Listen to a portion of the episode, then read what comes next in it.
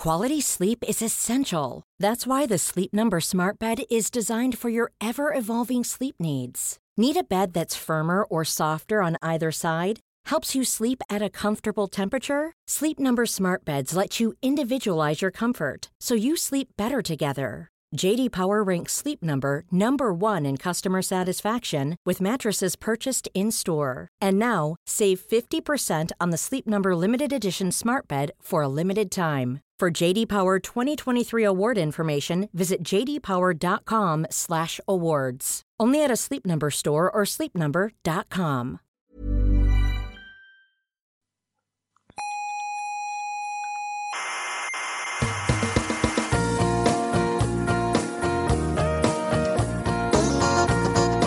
Aquí comienza Coffee Break, la Ey, tercera. ey, ey, ey, ey. ¿Qué? Habla más bajito, Hmm. que yo esto me lo pongo para dormir. Ah, vale, El vale. coffee break me lo pongo para dormir, ¿vale? Vale, vale. Aquí comienza Coffee Break, Así, la así. tertulia semanal de la actualidad científica. Así, así, así.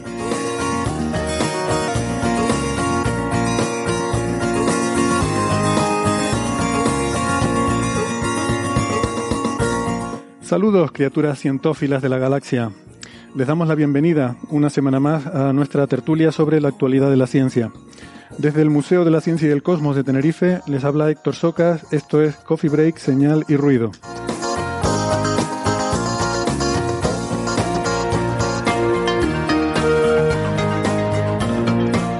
Hoy hablaremos de Encélado, eh, la intrigante luna de Saturno y las posibilidades de que pudiera albergar vida escondida bajo el hielo. Retomaremos la polémica de la galaxia de Van Dockum con los últimos resultados de su grupo y de los competidores. Ya les adelanto que todavía no se han puesto de acuerdo. Hablaremos también de una nueva especie de dinosaurio que se acaba de descubrir y de los Rapa Nui, los antiguos pobladores aborígenes de la isla de Pascua, que se enfrentaron con una situación dramática de cambio climático y deterioro medioambiental.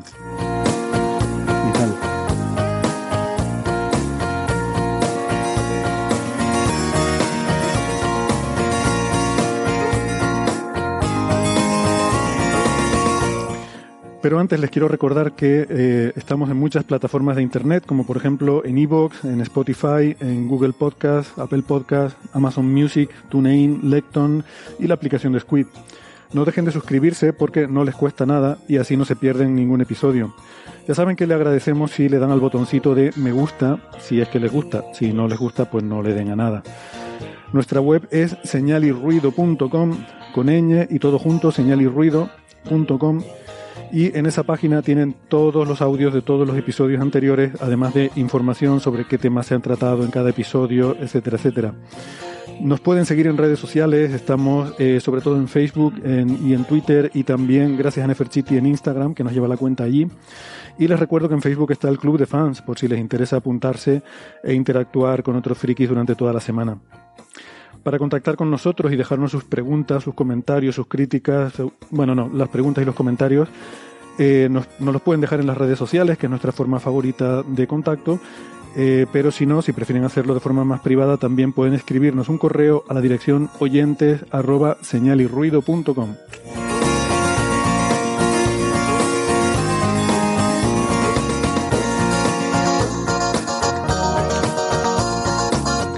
Bueno, yo estoy muy contento, eh, estoy muy contento primero porque damos la bienvenida de vuelta a Carlos Westendor. Muchas Carlos, gracias, ¿qué yo más, yo más contento de estar de vuelta. Genial tenerte por aquí y sobre todo, además estoy muy contento de tener a alguien al lado. es verdad. Llevamos mucho tiempo haciendo coffee breaks con todo el mundo en remoto y, y la verdad es que bueno se agradece tener una presencia presencial, ¿no? Sí, yo, yo creo que las cosas son diferentes en, en vivo y en cercanía a, a distancia prudencial. Por Sí, supuesto. unas cosas más que otras. Unas cosas más hay- que otras. Hay cosas que, que se nota más. Y, y bueno, está genial. La verdad que llevo un rato aquí sintiendo una presencia y, y se, se agradece. Carlos es eh, eh, doctor en ciencias físicas, trabaja en el Instituto de Astrofísica de Canarias, eh, lleva una temporadita sin venir, esas Sí. obligaciones nuevas, que, Sí, sí. esos temas que te has metido en la Cambios, universidad. cambios. Me he clases. metido en unos follones, pero bien. dando clases en la universidad. Que, Pero encantado, además. Bueno, aquí tenemos otros profesores de universidad que sabrán valorar y apreciar Ahora, ahora sé lo que es. el lío en el que te has metido. Eh, por ejemplo, a Gastón Giribet, eh, nuestro eh, colaborador desde Buenos Aires, Argentina, que es profesor en la Universidad de Buenos Aires. Gastón es eh, doctor en físicas. Hola Gastón, ¿qué tal? Hola a tots. Prometí un poco de catalán hoy. Molt bé. Un gusto estar acá. También domina, dominas 8 millones de formas de comunicación, además de la física teórica. Pues eh, bienvenido Gastón. Eh, te, te he presentado lo antes que he podido porque como me has dicho que estás teniendo problemas con la instalación eléctrica y que lo mismo te perdemos, digo, bueno, pues aprovechar por lo menos para saludarte por si acaso la cosa cae. Em, en Málaga tenemos a Francis Villatoro. Francis, ¿qué tal? ¿Cómo estás?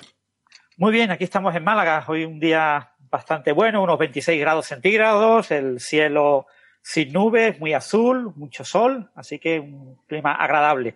Después de haber pasado unos días de terral, más de casi 40 grados, pues se agradece estar a 26. Te iba a decir que yo no sé hasta qué punto es apropiado en este programa dar la temperatura en grados Celsius y no, por ejemplo, en Kelvin. Pero bueno, También es verdad, eso lo tengo que, que, eh, ajustar. tenemos que pensarlo. A ver. Em, en Madrid tenemos a Sara Robisco, que es ingeniera informática. ¿Qué tal, Sara? ¿Cómo estás? Hola a todos. Sí, yo soy de aquí, la única que es alumna. Sí, es verdad que estás ahora. ¿En qué andabas? En, En un máster de ciencia de datos, sí. Ciencia de datos. Muy bien. Eh, y tenemos también, eh, a- bueno, aquí cerca en Tenerife, pero, pero en este caso en remoto, a Nacho Trujillo. Hola Nacho, ¿qué tal? Hola a todos, encantado de volver. Eh, cada seis meses aparezco para confirmar que siguen vivos y que no son una inteligencia artificial. Bueno, eso no, eso no está claro. No está demostrado. Bueno, por lo menos parece algo de inteligencia natural, vamos a decirlo Ah, así. Eh, se parece bastante, está bastante bien, bien emulada. Nacho es doctor en ciencias físicas, investigador en el Instituto de Astrofísica de Canarias y, bueno, pues como ya dije en la introducción, no es ningún spoiler, vamos a hablar de la galaxia de Van Dockum y, claro, tenía que estar Nacho porque, porque si no, no está, no está completa la cosa. Pero bueno, eh, antes que eso, quizás antes de, meternos en esas historias, eh, si les parece, podemos empezar por una noticia que, que para mí eh, ha sido una notición, que se, de hecho salió la semana pasada, el miércoles, si no recuerdo mal, porque se publicó en, se publicó en Nature, en Nature Astronomy. Eh, ah, curioso, Nature Astronomy sale los lunes. Yo pensaba que esto había salido el miércoles de la semana pasada, pero bueno.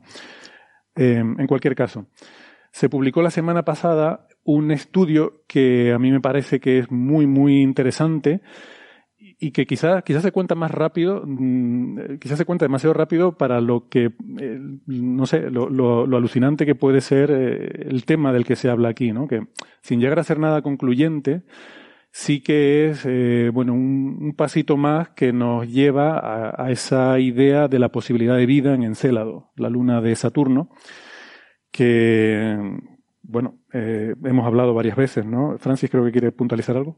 Sí, bueno, el tema del miércoles es que este artículo es Advanced Online Publication, es una, eh, un artículo que se publica en la web antes de que aparezca el número en la revista. De hecho, todavía no tiene Mm. ni número de, de volumen ni número de página.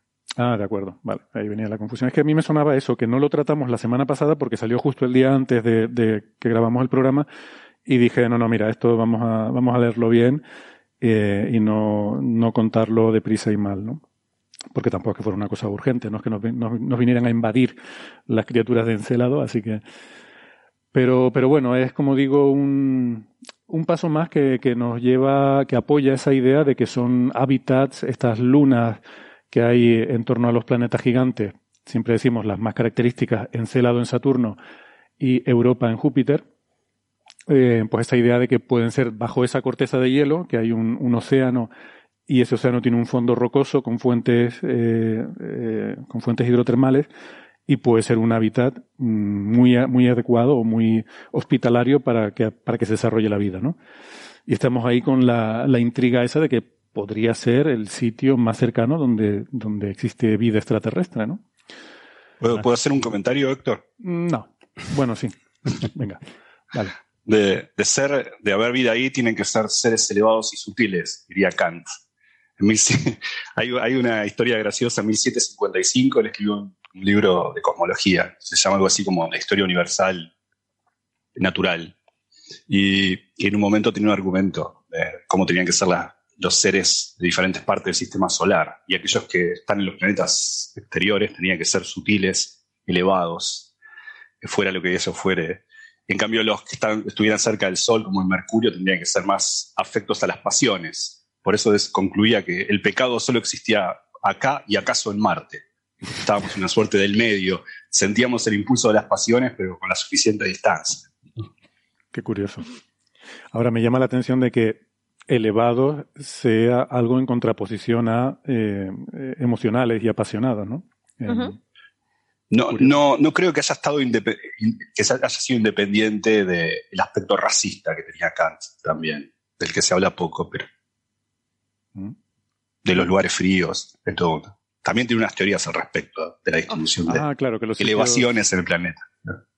En los sitios calurosos vive gente más apasionada y menos, eh, menos interesante, menos intelectual. Ya ya pillo el, el Salvo que te vayas al sitio más caliente, entonces ya no vive nadie.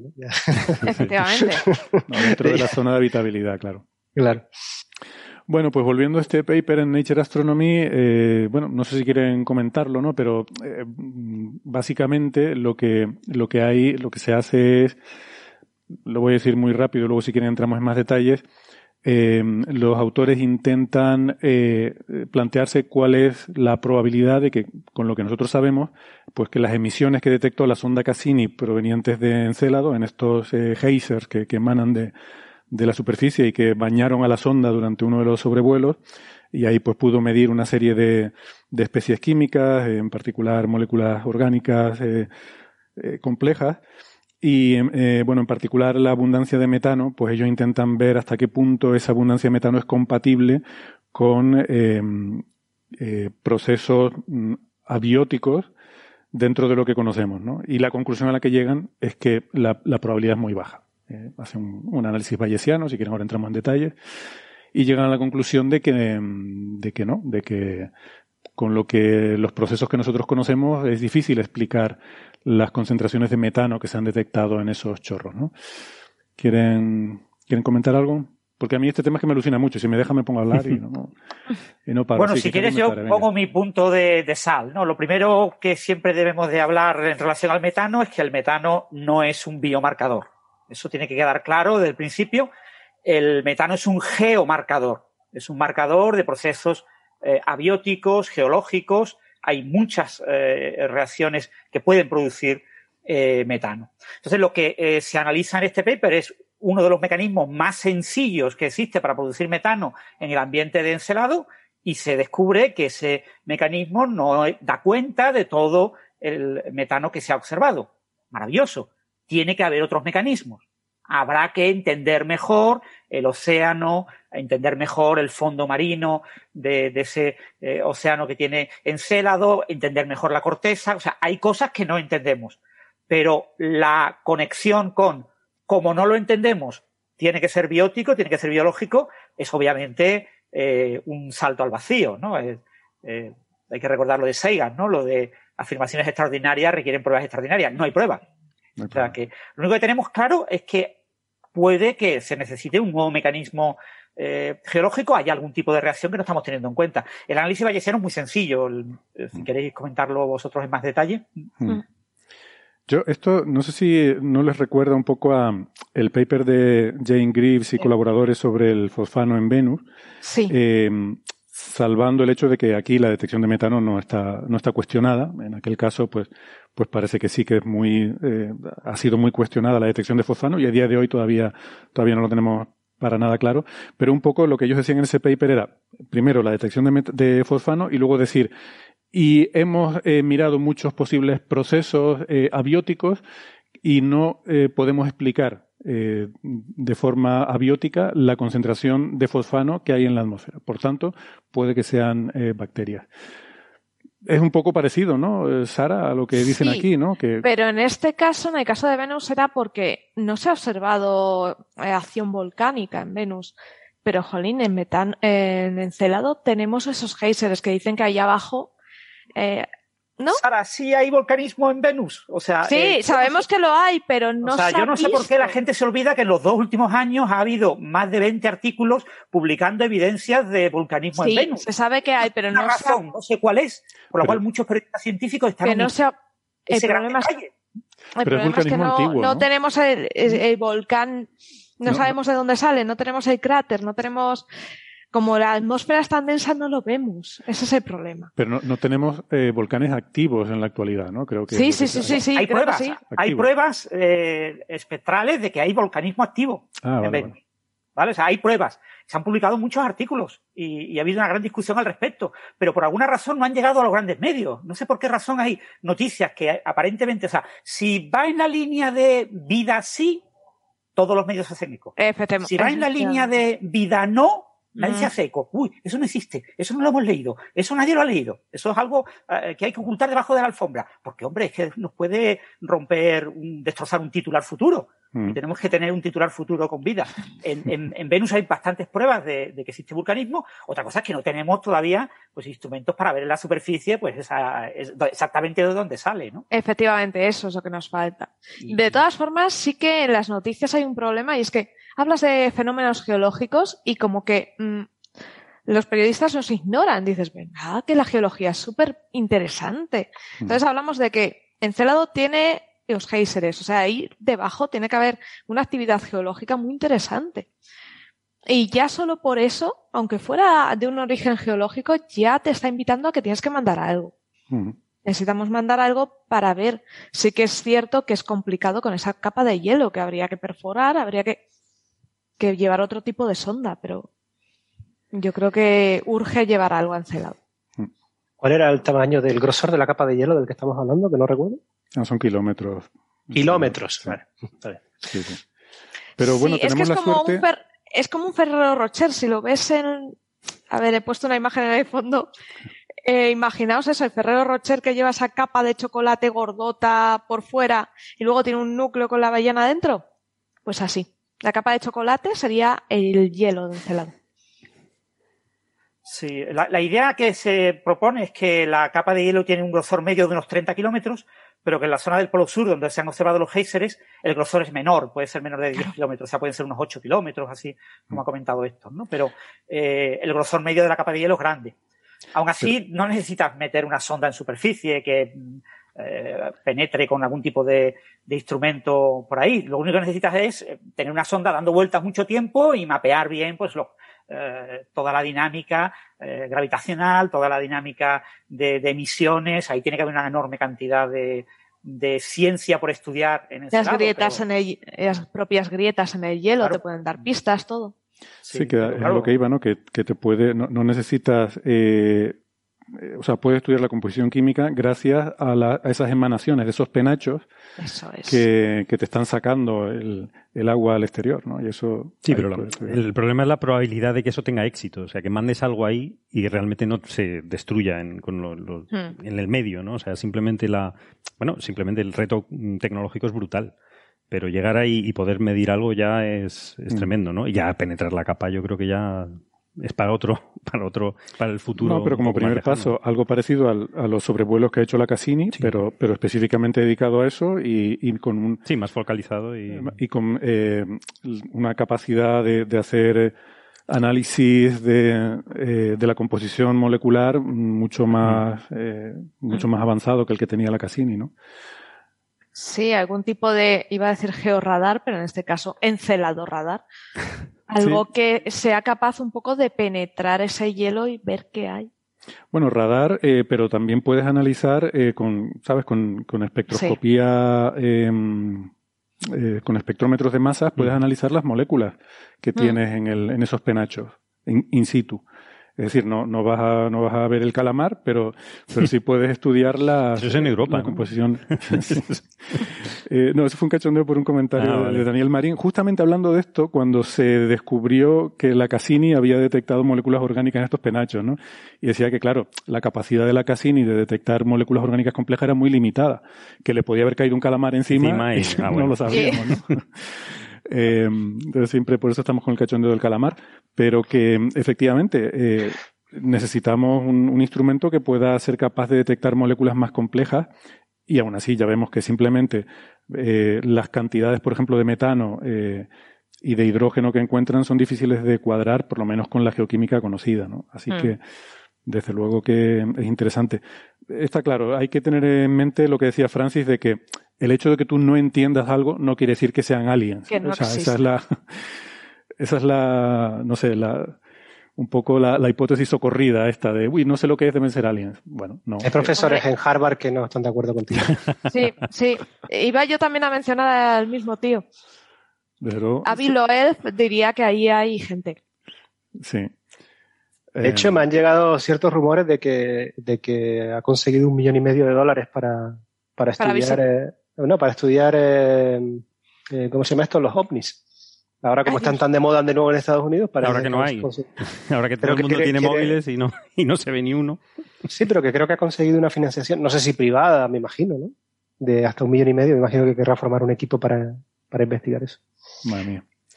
Bueno, pues que se... Hablaremos de él hablaremos cuando saque algo. O, no. O no. que, se, que se lo disfrute. No, hombre, depende de lo divertido y gracioso que sea, pues puede mm. venir bien. Eh, si quieren, podemos comentar un poco lo del análisis bayesiano, que es una, bueno, una, técnica estadística muy, muy socorrida, cada vez más común, que es muy interesante porque te permite un poco hacer estimaciones de, de, cosas como esta, ¿no? De cuánto de probable es que ocurra algo eh, y, puedes incluir información de lo que se llaman los priors, ¿no? Información a priori que tú tienes sobre los procesos que hay involucrados en, un, lo que sea que estás intentando, eh, que, estás intentando estudiar. Em, entonces, eh, esto se basa en el, teorema de Bayes, que es una, una fórmula relativamente sencilla que te permite decir lo que tú quieres calcular, que es en este caso, em, tú tienes que plantear eh, pues unas hipótesis, ¿no? que son las hipótesis que tú quieres contrastar que en este caso pues los autores plantean una hipótesis A y una hipótesis B, donde la A puede ser eh, una hipótesis abiótica, en la que no el metano es eh, originado por procesos geológicos, y la hipótesis B sería una hipótesis biológica, en la que el metano tiene un origen biológico, ¿no? Y entonces tú quieres eh, contrastar esas dos hipótesis. siempre en este tipo de estudios bayesianos tú tienes que contrastar, digamos, una, una hipótesis frente a, pues, por ejemplo, la hipótesis nula o, cualquier, otro, eh, cualquier otra referencia de comparación. Y tú tienes una serie de observaciones, que en este caso son las medidas de la Cassini de unas determinadas concentraciones, pues, en este caso de metano. Entonces lo que tú quieres calcular es lo que se llama la probabilidad condicionada de que la hipótesis A o la B sea la correcta, condicionada a que tengo estas observaciones. Es decir, sabiendo que yo he observado esto, ¿cuánto de probable es que la correcta sea la hipótesis A o la hipótesis B? Eso es lo que tú quieres calcular y el teorema de Bayes te permite poner eso en función de lo que es eh, tus priors, que en principio es la probabilidad que tú dirías a priori, sin saber nada más, dirías, bueno, pues yo creo que es más probable la hipótesis A o la B. Si no tienes ni idea, pues a lo mejor le das un 50% a cada una. Eh, pero uno siempre tiene un, prior en mente, ¿no? Que condiciona eh, cuánto de probable es que algo ocurra. Y luego, por otro lado, tienes que tener eh, lo contrario. Es decir, si yo, si la hipótesis A fuera la correcta, ¿cuánto de probable es que yo haya observado esto? O si la hipótesis B fuera la correcta, ¿cuánto de probable es que yo haya observado esto? Que eso en principio es algo que tú mm, deberías poder calcular, ¿no? En este caso sería eh, si la hipótesis A es la correcta y esto es de origen geológico, pues yo eh, cojo este proceso geológico, que es el que yo creo que está produciendo el metano, y calculo cuál es la probabilidad de que ese proceso geológico me dé lugar a las concentraciones de metano que ha detectado la Cassini. Entonces, con esos elementos relativamente sencillos, eh, yo calculo esa probabilidad. Y bueno, al final, cuando, cuando ellos meten ese modelo, eh, que claro, como decía eh, Francis y Sara, esto está condicionado a el proceso físico geológico concreto que ellos están estudiando para producir el metano.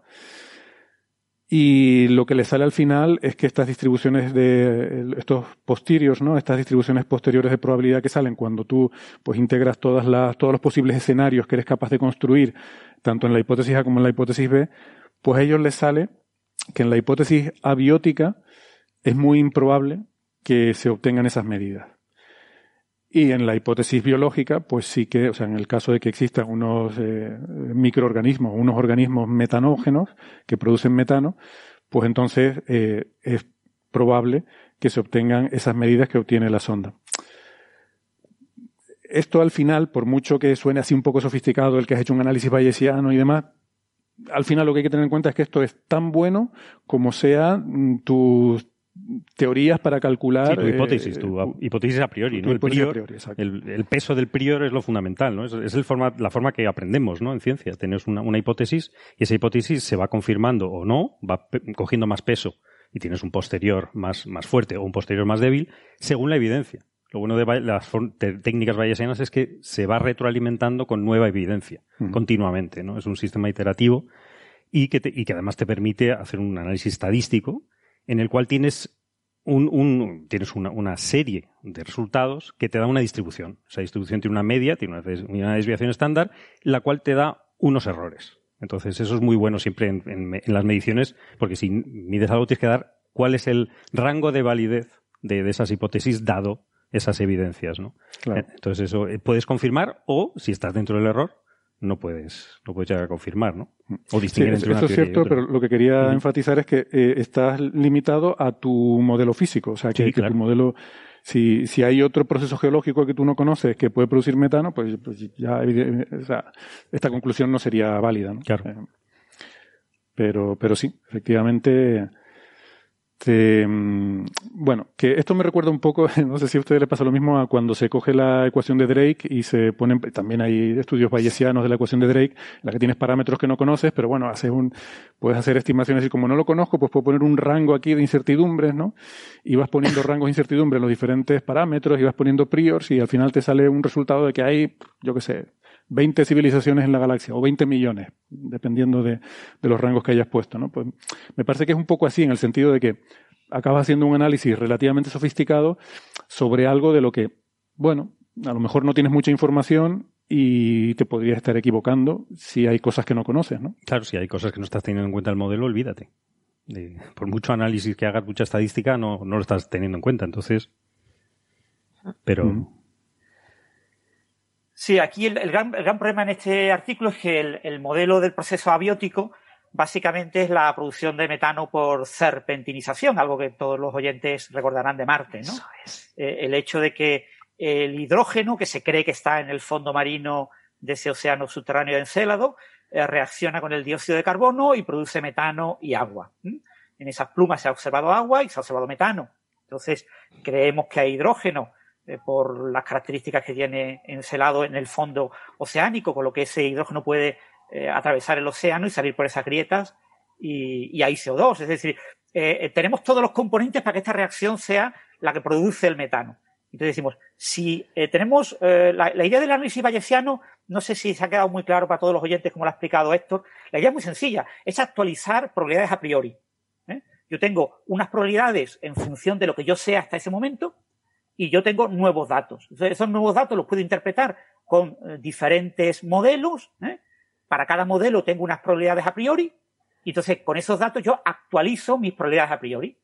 Es una manera, los datos están condicionados con una cierta probabilidad a este modelo, al modelo, el primer modelo, condicionados al segundo modelo, condicionados al tercer modelo. Lo que me hace el análisis bayesiano es invertirme las probabilidades condicionadas. En lugar de dato condicionado modelo, obtengo probabilidad de modelo. condicionado a datos. Es decir, dado que he recibido el dato, mm, eh, mejoro, eh, eh, actualizo las probabilidades a priori de los modelos y obtengo unas probabilidades a posteriori. ¿no? Y claro, todo depende fundamentalmente de cuántas condiciones, cuántos modelos yo esté poniendo para esos datos y de la calidad intrínseca de esos modelos. Si esos modelos son malos, pues el análisis bayesiano corrige algo malo y, y, nos puede dar la sensación de que el resultado es mucho más parsimonioso, mucho más probable, mucho más razonable, pero es completamente ficticio porque eh, partíamos de algo que estaba mal. Sí, me ha gustado que has usado el término invertir, porque es verdad que normalmente nosotros eh, lo que no sé, lo que hacemos con nuestras teorías, con nuestros modelos, es a partir de un modelo calcular cuáles serían los datos que se podrían producir, ¿no? Y, pero normalmente lo que nos interesa es justo lo contrario, ¿no? Tú observas unos datos y quieres saber cuál es el modelo que da lugar a esos datos, ¿no? Y es, un poco invertir, ¿no? Es el problema inverso, sí, sí. sí, sería, sería hacer la inversa de una regresión lineal. Bueno, em, en fin, que, que, no es, que no es algo concluyente, pero mm, es interesante que lo que apunta este artículo es que la cantidad de metano que se encuentra en los penachos de Encélado es demasiado alta como para explicarla em, con la, forma sencilla. Con ese mecanismo sencillo, digamos, claro. Claro, que a priori es el mecanismo que uno pensaría dominante porque es el más conocido, el más sencillo, el, que uno esperaría mm, con la experiencia que tenemos de la Tierra. Sí. Entonces, bueno. uno tiene todas las cartas sobre la mesa en Encélado de que ese mecanismo es el correcto. Ahora uno ve que no explica todo, pues hay que buscar otro mecanismo, hay que... ¿Pero de cuánto exceso estamos hablando? Porque creo que no lo hemos dicho. Eh, no mucho, eh, como el doble o así, no recuerdo la cifra, eh, pero no, no es mucho. En doble con, con significación, es decir, sí. claro que es el doble al menos. sí, por ahí era. La cuestión es que lo, o sea, lo importante que resalta en el artículo es que no, no, es tanto cuánto es el exceso, que de hecho yo es que ni me acuerdo del número, sino que el, al hacer el, cuando miras el posterior de probabilidad bayesiana, es muy difícil de explicarlo. O sea, la, probabilidad que lo puedas explicar eh, con, eh, con, ese modelo sencillo es bajísima. Um, eh, sí, lo entiendo, pero no es lo mismo tener que explicar un factor 2 de diferencia que un factor 1000, por ejemplo. Entonces está claro que hay algo que profundamente no entienden. ¿no? Entonces, si es un factor 2, pues vete a saber todavía. A lo mejor está dentro del rango de lo razonable. Lo que pasa, Nacho, con estos temas atmosféricos, eh, tanto los temas oceanográficos como atmosféricos, es que cualquier atmósfera, por muy pocas componentes que tenga, aunque tenga dos o tres gases, tiene una barbaridad de reacciones químicas diferentes en función de la altura y la, incidencia de rayos cósmicos. Y, o sea, es absolutamente descomunal la cantidad de reacciones químicas que hay, por ejemplo, en la atmósfera de la Tierra, cuando solamente metes nitrógeno, eh, oxígeno y, poquito de argón. ¿eh? Pero por, por, ejemplo, por decir, no sé, por si tiene alguno el número en la cabeza, si, si en la Tierra alguien midiendo la cantidad de metano podría inferir que hay vida, lo que se suele hacer en, este tipo de, eh, modelos eh, es que sí, el, metano se, suele decir, yo pasa que no recuerdo ahora ningún artículo, pero yo creo que haberlo leído en más de una ocasión, que si eh, una civilización extraterrestre mirara a la Tierra y viera las concentraciones de metano que se verían desde una estrella más o menos cercana, vería un exceso de metano que inferiría que debería ser de origen biológico. Bueno, la pregunta más precisa... Aquí hay vacas. Aquí hay vacas argentinas, ¿no? Eh, lo, que quiero, lo, que quiero decir es si sabemos si el exceso de metano, por ejemplo, en la Tierra es un factor 2 también, o si estamos hablando de un factor mucho mayor. A eso me refiero. Que en la, en la Tierra conocemos infinidad de mecanismos que producen metano. Sí, pero el, creo que el ochenta y pico por ciento del metano de la Tierra es de origen biológico. Y de todas formas, lo que es un marcador claro en la Tierra es la combinación de metano, oxígeno y CO2. Pero bueno, Héctor, estás diciendo que estamos hablando de casi un factor 5, ¿no? Más en, el caso de, metano de lo esperado. Quiero decir, mientras que en el otro, en, la Luna, en, en, Encelado, estás hablando de un factor 2. Pero la, dinámica, la, geodinámica de la corteza terrestre y de la de Marte o la de Encelado son extremadamente diferentes. O sea, sin duda. lo que no, podemos decir es que procesos que sabemos que se dan en la Tierra en ciertos lugares muy concretos y que estamos extrapolando, estamos diciendo, pues lo que ocurre en Río Tinto, en Huelva, eh, puede pasar en, puede haber pasado en Marte. ¿eh? Eh, no es lo mismo que decir lo que ocurre en la Tierra puede haber pasado en Marte. Es que son cosas que no se pueden comparar. Lo comprendo. Pero lo que estaba diciendo es que si hubieran encontrado un factor 10 de exceso, digo, creo que se hubieran encendido muchas alarmas, ¿no? Ya te digo, este análisis a mí no me ha gustado mucho el artículo, este artículo bayesiano porque me parece todo un fluff, ¿no? Me parece que no, no aportan nada, ¿no? Y en general lo que yo he visto por redes sociales de expertos en, en vida, en astrobiología y, y expertos en, en la vida en el sistema solar, la mayoría opinan que esto es completamente irrelevante. O sea, este artículo no aporta absolutamente ningún tipo de información al problema, que sigue igual de abierto que siempre, ¿no? Eh, obviamente hasta que no enviemos una sonda, que hay varias sondas propuestas para para ir hasta Encelado o, o, a varias lunas de, de Saturno para estudiarlas eh, en detalle, pues no podremos tener más información. Pero ahora mismo lo que tenemos es eh, una cosa muy, muy mm, cogida con los con alfileres. Con pinzas. Mm. Que, de todas formas, yo me gustaría insistir en, eh, respecto a la pregunta de Nacho, en que creo que lo importante no es cuánto de grande es el exceso, sino cuánto, cuánto se desvía de, de lo que tú puedes esperar eh, quiero decir que a lo mejor un factor 2 para según qué cosas puede no parecerte muy importante, pero resulta que es que a lo mejor la probabilidad de que ese factor 2 se dé en un proceso biótico, por lo mejor es del 0,3%. Mientras que en otra situación, un exceso de un factor 100, pues a lo mejor eh, la, probabilidad de que lo puedas producir depende de la varianza del, proceso. ¿no? Eh, estoy de acuerdo. Pero lo, que quiero decir es que cuanto mayor sea el exceso con respecto a los modelos que tú tienes, pues mayor será la, significación o la capacidad de rechazar el modelo, el modelo geológico puro, ¿no? Claro. Para siendo todo lo demás igual, sí, claro. O sea que no hay vacas en Encelado, ¿no? Bueno, no, no lo sabemos, ¿no? Porque no, hemos oído no parece. bueno. Si, os fijáis en el artículo, si no sé si lo tenéis delante o no, bueno, para que lo tenga delante, mm. eh, el artículo, eh, claro, eh, como es un análisis bayesiano, el análisis bayesiano depende fundamentalmente de tus probabilidades a priori, que no las conoces, o sea, cuál es la probabilidad de que haya vida en lado, no tienes ni idea, tienes que estimarla, cuál es la probabilidad de que haya mecanismos abióticos eh, que puedan explicar eso. Es una probabilidad alta, porque sabemos que está ahí, porque están todos los componentes y debería estar ahí, ¿no? Y después tenemos las probabilidades condicionadas, el exceso que observo, cómo lo explico eh, con hipótesis eh, biológica o con hipótesis abiótica. Pues la figura principal, que es la figura 3, te muestra unas bandas, ¿no? Entonces, la idea del artículo es que la banda que apunta hacia probabilidades a posteriori eh, biológicas de origen biótico es una banda que está por encima de la banda que apunta a hipótesis abióticas, pero está por encima a partir de una probabilidad de que existe eh, eh, vida en, en Encélado por encima del 0,2, ¿vale? porque si tú supones que no hay vida en Encélado, es decir, que la probabilidad de, de la vida, de la probabilidad biótica es muy baja, obviamente domina el proceso abiótico. Es el único que puede explicar el fenómeno. Entonces, tú asumes que si asumimos que la probabilidad a priori de que hay vida en, en Encelado es alta, pues obviamente, claramente, ese exceso debe ser explicado por proceso biológico. Mm. Tus prios. Fijaros que hay una, tijera, un, diagrama tipo tijera. Mm. ¿eh? Mm. Que al final volvemos a que tus prios son. Entonces, ¿dónde colocas tú esa probabilidad a priori? Pues no, pues la colocas a ojo de buen cuero. Quiero decir, no sabes cuál es. Claro. Y como lo decimos siempre, ¿no? Hace un poco de broma también, cuando no sabes cuál es la probabilidad, pues 50%, ¿no? Como que te toque la lotería, pues me puede tocar o no tocar, 50%, ¿no? Eh, a mí me parece eh, quizás más representativa la figura 2, donde se muestran las distribuciones y, y, la, la, línea vertical morada son las observaciones y ves un poco pues en qué rango de, de cada una de las hipótesis de la distribución de probabilidad caen las observaciones. ¿no?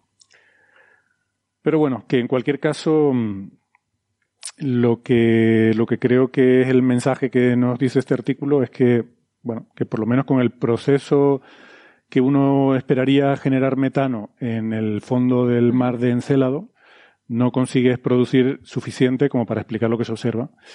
Y es, pues, bueno, eh, un indicio más de que, de que hay que ir allí y mirarlo, ¿no? Eh, me fastidia que Encelado parece que va adelantando a Europa en la carrera esta astrobiológica, porque yo soy más fan de Europa, pero claro, es que en Encelado tenemos a la Cassini. Eh, y, eso teníamos. teníamos, teníamos. tenemos los datos que tomó la Cassini. Vale. Eh, mientras que en Europa no tenemos esa suerte, ¿no? Tenemos ahí a la Cassini la suicidamos en Saturno. En Saturno, sí. Me acuerdo del gran finale el gran final de Cassini. Y me acuerdo de los titulares también de la española que va a estrellar una sonda de la NASA. Es verdad. Que, bueno, aquí hicimos algunos comentarios sobre esos titulares un poco, un poco raros. Eh, en Europa, la sonda Galileo, luego en reanálisis se descubrió que también había atravesado algunos de estos penachos, pero por supuesto la cantidad de información no, no es ni, ni de lejos comparable a la de la Cassini, ¿no? Esto, por cierto, eh, les recuerdo que fue el premio Señal de 2018 las observaciones de la sonda Cassini, de, ¿no? la detección de, de moléculas de orgánicas complejas en los penachos de Encélado. Mm. Así que mira, todavía Tenemos que, que mandar algo ahí. Sí, lo que pasa es que la NASA no nos escucha porque hay, hay varios proyectos, hubo varios proyectos de, mm. para Europa, para Encélado y siempre gana Marte. a ver, está más cerca, sabemos aparcar ya allí. Sí, sí, pero, pero está muy pelado. sí. No hay agüita, no hay chorritos. Eh, en, bueno, en estos sitios hay mar, pero está bajo el hielo. O sea que claro, no, está más complicado. Está, complicado. No, la sonda que podemos mandar es una sonda esta que hace como las que tenemos en los polos, que hace turulo de, hielo, mm. lo saca para analizar luego una cañita de pescar a ver si hay algo. Sí, sí, ahí en el agujero. Claro, pero tenemos el problema del mol, ¿no? Acordaros del mol este, del mol de marciano. Ah, sí, el Intentó. taladro, Nada, iba a taladrar unos metros y, se encontró con roca y que no, y que no, y que, que yo no entraba y que no entraba. Imaginaros lo mismo, pero en el célado, sí, sí. con las enormes. Pues aquí, aquello no entra por lo que sea, porque hay una roca justo debajo de donde hemos intentado hacer el agujero. En el celado tiene que ser completamente automático, no podemos cambiar nada de la misión. Mm. O sea que. Eh, el problema de afección. O sea, hay misiones propuestas para Encélado que pones un orbitador, que pones un aterrizador y que pones un, taladro enorme que, metes dentro del hielo. Pero una cosa es proponer la misión y Sobre, todo sobre todo porque las probabilidades ahí de encontrar algo serían 10 kilómetros. o sea, durante 10 kilómetros tendrías que cruzar los dedos, decir que no encontremos nada raro, cosa que lo que ya pasó en Marte te deja claro que puede pasar fácilmente. Está claro que el tema de eh, hacer agujeros en otros planetas todavía no, todavía lo tenemos que perfeccionar. un tema creo que no era, no, era, cuestión de ni siquiera que te hubieras encontrado una roca, sino como que la, el, la viscosidad y lo compactado del mm. terreno no era lo esperado, ¿no? Y eso dificulta el tema. Desconocemos el, el, nivel de rozamiento que ofrece el suelo marciano. Entonces, claro, meter algo basándote en un polvillo parecido que tengas en la Tierra es muy complicado. Y claro, aquello no friccionaba lo suficiente para que aquello entrase y no. Ya, igual faltaba lubricación. Sí, bueno, pero la siguiente vez que lo hagamos, lo intentemos, seguramente lo haremos mejor, ¿no? Pero. Pero yo, yo eh, insisto en que de momento, o sea, antes incluso de ponerse a, taladrar agujeros, eh, simplemente el pasar por allí y, ¿no? Eh, aspirar, oler las emanaciones que están saliendo de allí si ya estas lunas son suficientemente gentiles como para enviarnos cosas al espacio, mm. ¿no? Solo tenemos que ir Sí, pasar por encima, claro. Está la misión JUICE, ¿no? De, ¿cómo es? Jupiter es Icy Moon Explorer o algo así. Eh, que, que creo que, bueno, puede ser, puede ser un primer paso interesante, ¿no? Y la Europa Clipper, por supuesto, también. Eh, eso puede, puede ser interesante. Bueno, ¿alguna cosita más sobre esto o vamos pasando de tema? Por mí no. Pues venga, seguimos. Coffee Break presenta La galaxia de Van Y de Nacho, ¿no? Claro, y de Nacho, digo. ¿Qué pasa, no? bueno, y de mucha gente, ¿no? Y de mucha gente. literalmente han llovido ríos de tinta. Y cada día de más gente, tinta, ¿no? NGC 1052 DF2. Esta es la DF2. Donde me aclaro yo. os estuve escuchando en el, anterior programa. Es que también está DF4. Claro, y me hago un lío con las DFs. 4, DF44. Claro. 44 también. Hoy vamos a hablar de Son todas pares, ¿verdad, Nacho? Todas las galaxias que tienen cosas raras de materia oscura son pares, ¿no? Es un ah, requisito. Creo que sí. tengo que pensarlo bien. Qué curioso. Eh, bueno. Hacemos una pequeña introducción eh, por si alguien. A ver, puede haber alguien que no haya escuchado todos los coffee breaks anteriores. Me, han dicho que eso pasa, pero eh, alguien queda, ¿no? Gente que duerme bien y... Em, hay cierta polémica porque este investigador Pieter van Dokkum, que tiene un nombre que mola mucho, mm. em, que es además pues catedrático o algo así de astronomía en la Universidad de Yale, o sea, un, un pope de, la, de la, astronomía mundial, eh, utilizando un instrumento que es este Dragonfly, que bueno, es una, una, cosa un poco ingeniosa. Se trata de, de hacer una especie de pequeño telescopio con muchos teleobjetivos, que no sé, Nacho, si son hasta comerciales, ¿no? De estos los que se usan para cámaras fotográficas, ¿no? Son objetivos de estos de paparazzi que, que puedan usar. Los, por ejemplo, los que vemos en, los campos de fútbol, ¿no? Cuando hacen esos zoom tremendos. Sí, los Cuando se ven los típicos reporteros. Pues esas, cámaras así con esos teleobjetivos que, que, que, pueden tener a lo mejor 14 o 15 centímetros de, diámetro. ¿no? Pues juntando muchos de esos, eh, hacen un, telescopio de, con un, campo muy grande y les permite observar campos grandes y ver muchas galaxias eh, en imagen, por supuesto. ¿no? Todo esto es haciendo solo imagen. Y con eso, pues, eh, bueno, eh, encontraron estas, estas galaxias interesantes en un, en un campo. Estas son galaxias eh, de las que le gusta estudiar a Nacho y nos ha hablado de ellas en alguna ocasión, que son galaxias que el grupo de Van Dokkum llama ultradifusas porque eh, están, están como muy extendidas, eh, pero tienen un brillo superficial relativamente bajo. creo que a Nacho no le gusta esa definición, ¿no? Tú las llamas de bajo brillo superficial, ¿no? son galaxias de bajo brillo superficial, son mm, más o menos 10 veces más débiles que el cielo más oscuro que podemos observar en la Tierra. Es decir, que, bueno, te puedes imaginar, ¿no? Te vas al roque de los muchachos, miras el cielo más negro, el más oscuro, bueno, pues todavía eso es 10 veces más, más tenue, o incluso 100 veces, dependiendo de la galaxia que se esté explorando, para que te hagas una idea de lo extremadamente transparente, si quieres, que, mm. son, ¿no? o sea, que son galaxias que tienen una densidad de estrellas muy baja, realmente, ¿no?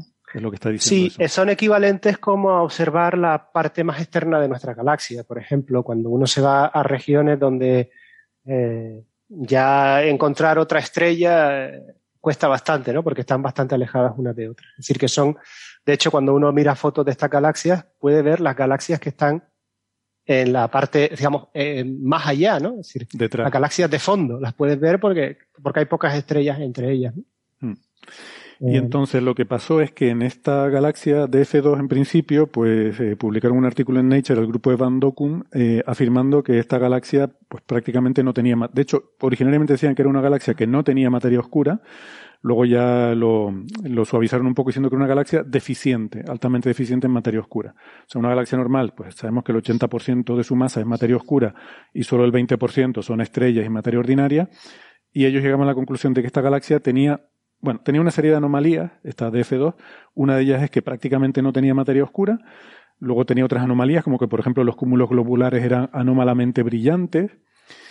Y, anómalamente grandes. Y anómalamente grandes. Claro. Y esta conclusión, sobre todo la más llamativa, la de que no tenía materia oscura, eh, pues claro, está basada un poco en que el, tú mides el, a partir del brillo de, las estrellas que ves, te haces una idea de cuánta masa hay en estrellas. Y a partir de los cúmulos te haces una idea de la masa dinámica, de cómo orbitan los cúmulos.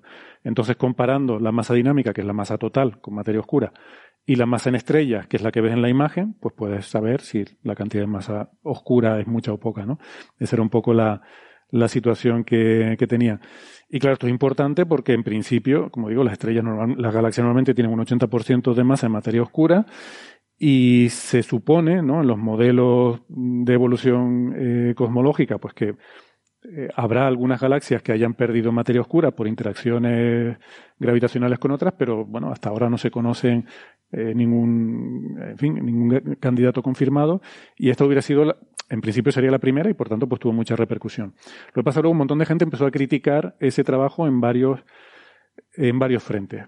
Y una de las críticas quizás más, eh, más punzantes eh, pues son del grupo de Nacho, que ellos se dieron cuenta de que probablemente, o, por lo que ellos habían podido estimar con sus, con sus cálculos, con sus observaciones, el grupo de Van Dokum había estimado mal la distancia a esta galaxia. Eh, ellos estimaban que la galaxia estaba a 22 megaparsecs, mientras que, eh, según el grupo de Nacho, estaría a 13 megaparsecs y no a 22. O sea que hay casi un factor 2 en la distancia.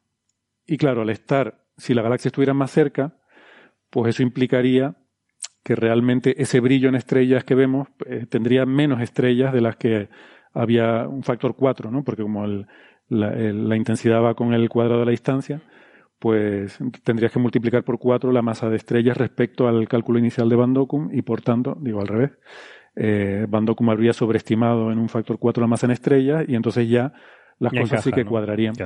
Y también los cúmulos globulares serían cúmulos normales, o sea que resolverías varias anomalías de la galaxia. ¿no? Bueno, esos son un poco los episodios anteriores, ¿no? en episodios anteriores. En episodios anteriores. Vale, eh, déjame hacer unas pequeñas puntualizaciones a, lo, que has comentado. Mm. La distancia original que ellos, que ellos proponían era 20, ahora es cuando dicen que es 22, es más lejos. Es decir, que extreman todo, es decir, todo es más extremo. Es decir, hay todavía menos materia oscura, los cúmulos globulares son más brillantes, los cúmulos globulares son más grandes todavía de lo que ya eh, decían que eran. ¿no? Es decir, todavía se extrema, se extrema más la, la anomalía, digamos, de este tipo, de esta galaxia. Y la otro, el otro comentario, antes de empezar a, discutir los, nuevos artículos, es que eh, cuando comentas de que la cantidad de materia oscura que hay en, en la galaxia es esperada, ¿no? que dices que es el 80%, la cantidad de materia oscura depende de la, de la galaxia, de la galaxia. Es decir, el, porcentaje que está dando creo que es para galaxias como la nuestra, como la Vía Láctea. Cuando te vas a galaxias más pequeñas, con menos estrellas, la, la diferencia entre materia oscura y materia estelar crece de forma que todavía la tensión es mucho mayor. Estaríamos para a lo mejor factores 30, 40, 50, incluso 1000. Eh, se ha llegado a decir en alguna galaxia muy, muy pequeña, que, básicamente son eh, eh, acumulaciones de materia oscura con dos o tres estrellas sueltas. Hmm. Decir, que te quiero decir que... Pero que, para que una cosa, esa, esa diferencia es por, o sea, la relación materia oscura masa bariónica se, se, mantiene y el hecho de que tengan menos estrellas es porque son galaxias que tienen más gas y menos estrellas, han formado menos estrellas. No necesariamente. La, tiene que ver con la, eh, es un compromiso entre la eficiencia, la, en la transformación, tu eficiencia ser capaz de transformar el gas que tienes en estrellas y a la vez la, eficiencia que tienes de procesos debido a la formación estelar o al proceso del agujero negro central supermasivo en parar la formación de estrellas. Es decir, esos dos procesos sabes que están eh, generando retroalimentación en la formación de estrellas y que por lo tanto eh, el, el, juego entre esos dos fenómenos es el que, te, el que te da la cantidad de estrellas finales que tienes en un, en un halo. Es decir, el halo de materia oscura más eficiente formando estrellas, donde, donde las supernovas, por ejemplo, no pueden parar la formación estelar porque el campo gravitatorio es lo suficientemente intenso, y a la vez no tienes un agujero negro supermasivo muy grande como para inyectar mucha energía en el medio, eso es lo que se cree ahora, eh, sería el rango de, eh, del halo de materia oscura de la Vía Láctea, de, de, galaxias como la Vía Láctea, donde ahí es la máxima, la máxima eficiencia formando estrellas. ¿Vale? Bueno, pues si quieres me meto ya en más eh, en comentar las novedades. Sí. empezamos por el artículo de Van Docum. de acuerdo. De acuerdo. Bueno, pues la novedad es que como ha quedado, se ha quedado, queda pendiente una determinación precisa de la distancia para poder eh, cerrar, eh, o bien está lejos y hay un problema y por lo tanto tenemos que investigar esas anomalías y qué puede producir esas anomalías, o bien está cerca y entonces se trata de una galaxia más normal, no, no sería anómala en, en ningún sentido y, bueno, se resolverían todas las novedades. Entonces, eh, la idea es tratar de medir la distancia de forma precisa. Y para eso eh, la, mejor, la, mejor, la mejor forma que tenemos para galaxias en ese rango de distancia es medir lo que se llama el, eh, el tip, que sería algo así como la cabecera del de, brillo de las estrellas gigantes rojas, de la rama de las gigantes rojas. Resulta que cuando las, las estrellas gigantes rojas evolucionan, en una fase que se, en una fase muy concreta donde se produce una fase del helio, entonces alcanzan un máximo de brillo que viene a ser de, del orden de magnitud absoluta menos 4, que eso es como, si no recuerdo mal, unas, uh, alrededor de unas mil veces más brillantes que el, que el brillo del Sol. ¿no? Es decir, ese es el máximo brillo que alcanzan, y como alcanzan ese brillo tan gigante, tan, tan, tan enorme, nos permiten detectarlas en galaxias lejanas. ¿Vale?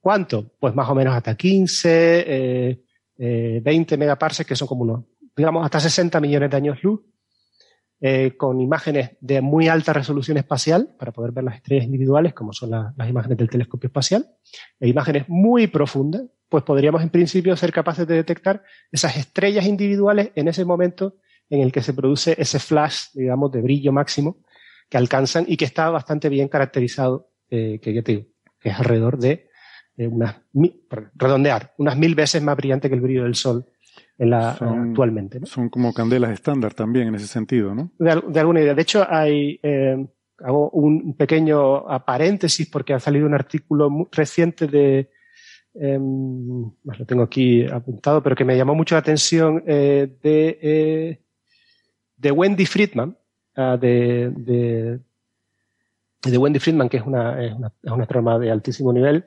donde habla de la constante, las medidas de la constante de Hubble uh, y la tensión esa famosa entre las supernovas y, la radiación de fondo, ¿no? Pues cómo utilizando precisamente este indicador de distancia, que es eh, la, rama gigante de, la, las estrellas eh, rojas, eh, pues les sale, por ejemplo, compatible, la distancia utilizando estas técnicas les sale compatible con, con la radiación de fondo. Es decir, que para que veas que es uno de los indicadores para ese rango de distancia, 40, 50, 60 millones de años luz de distancia que utilizamos los astrónomos con más precisión. ¿no? Entonces, eh, eh, este equipo eh, consiguió que le, le, dieran 40 órbitas del telescopio espacial Hubble, y eso es una auténtica brutalidad. 40 órbitas son unas 40 horas de telescopio, que sí, que incluso para cualquier telescopio, que te den 40 horas es una salvajada, pues es imagínate que te dan 40 horas del telescopio más demandado de la humanidad, que es el telescopio espacial Hubble.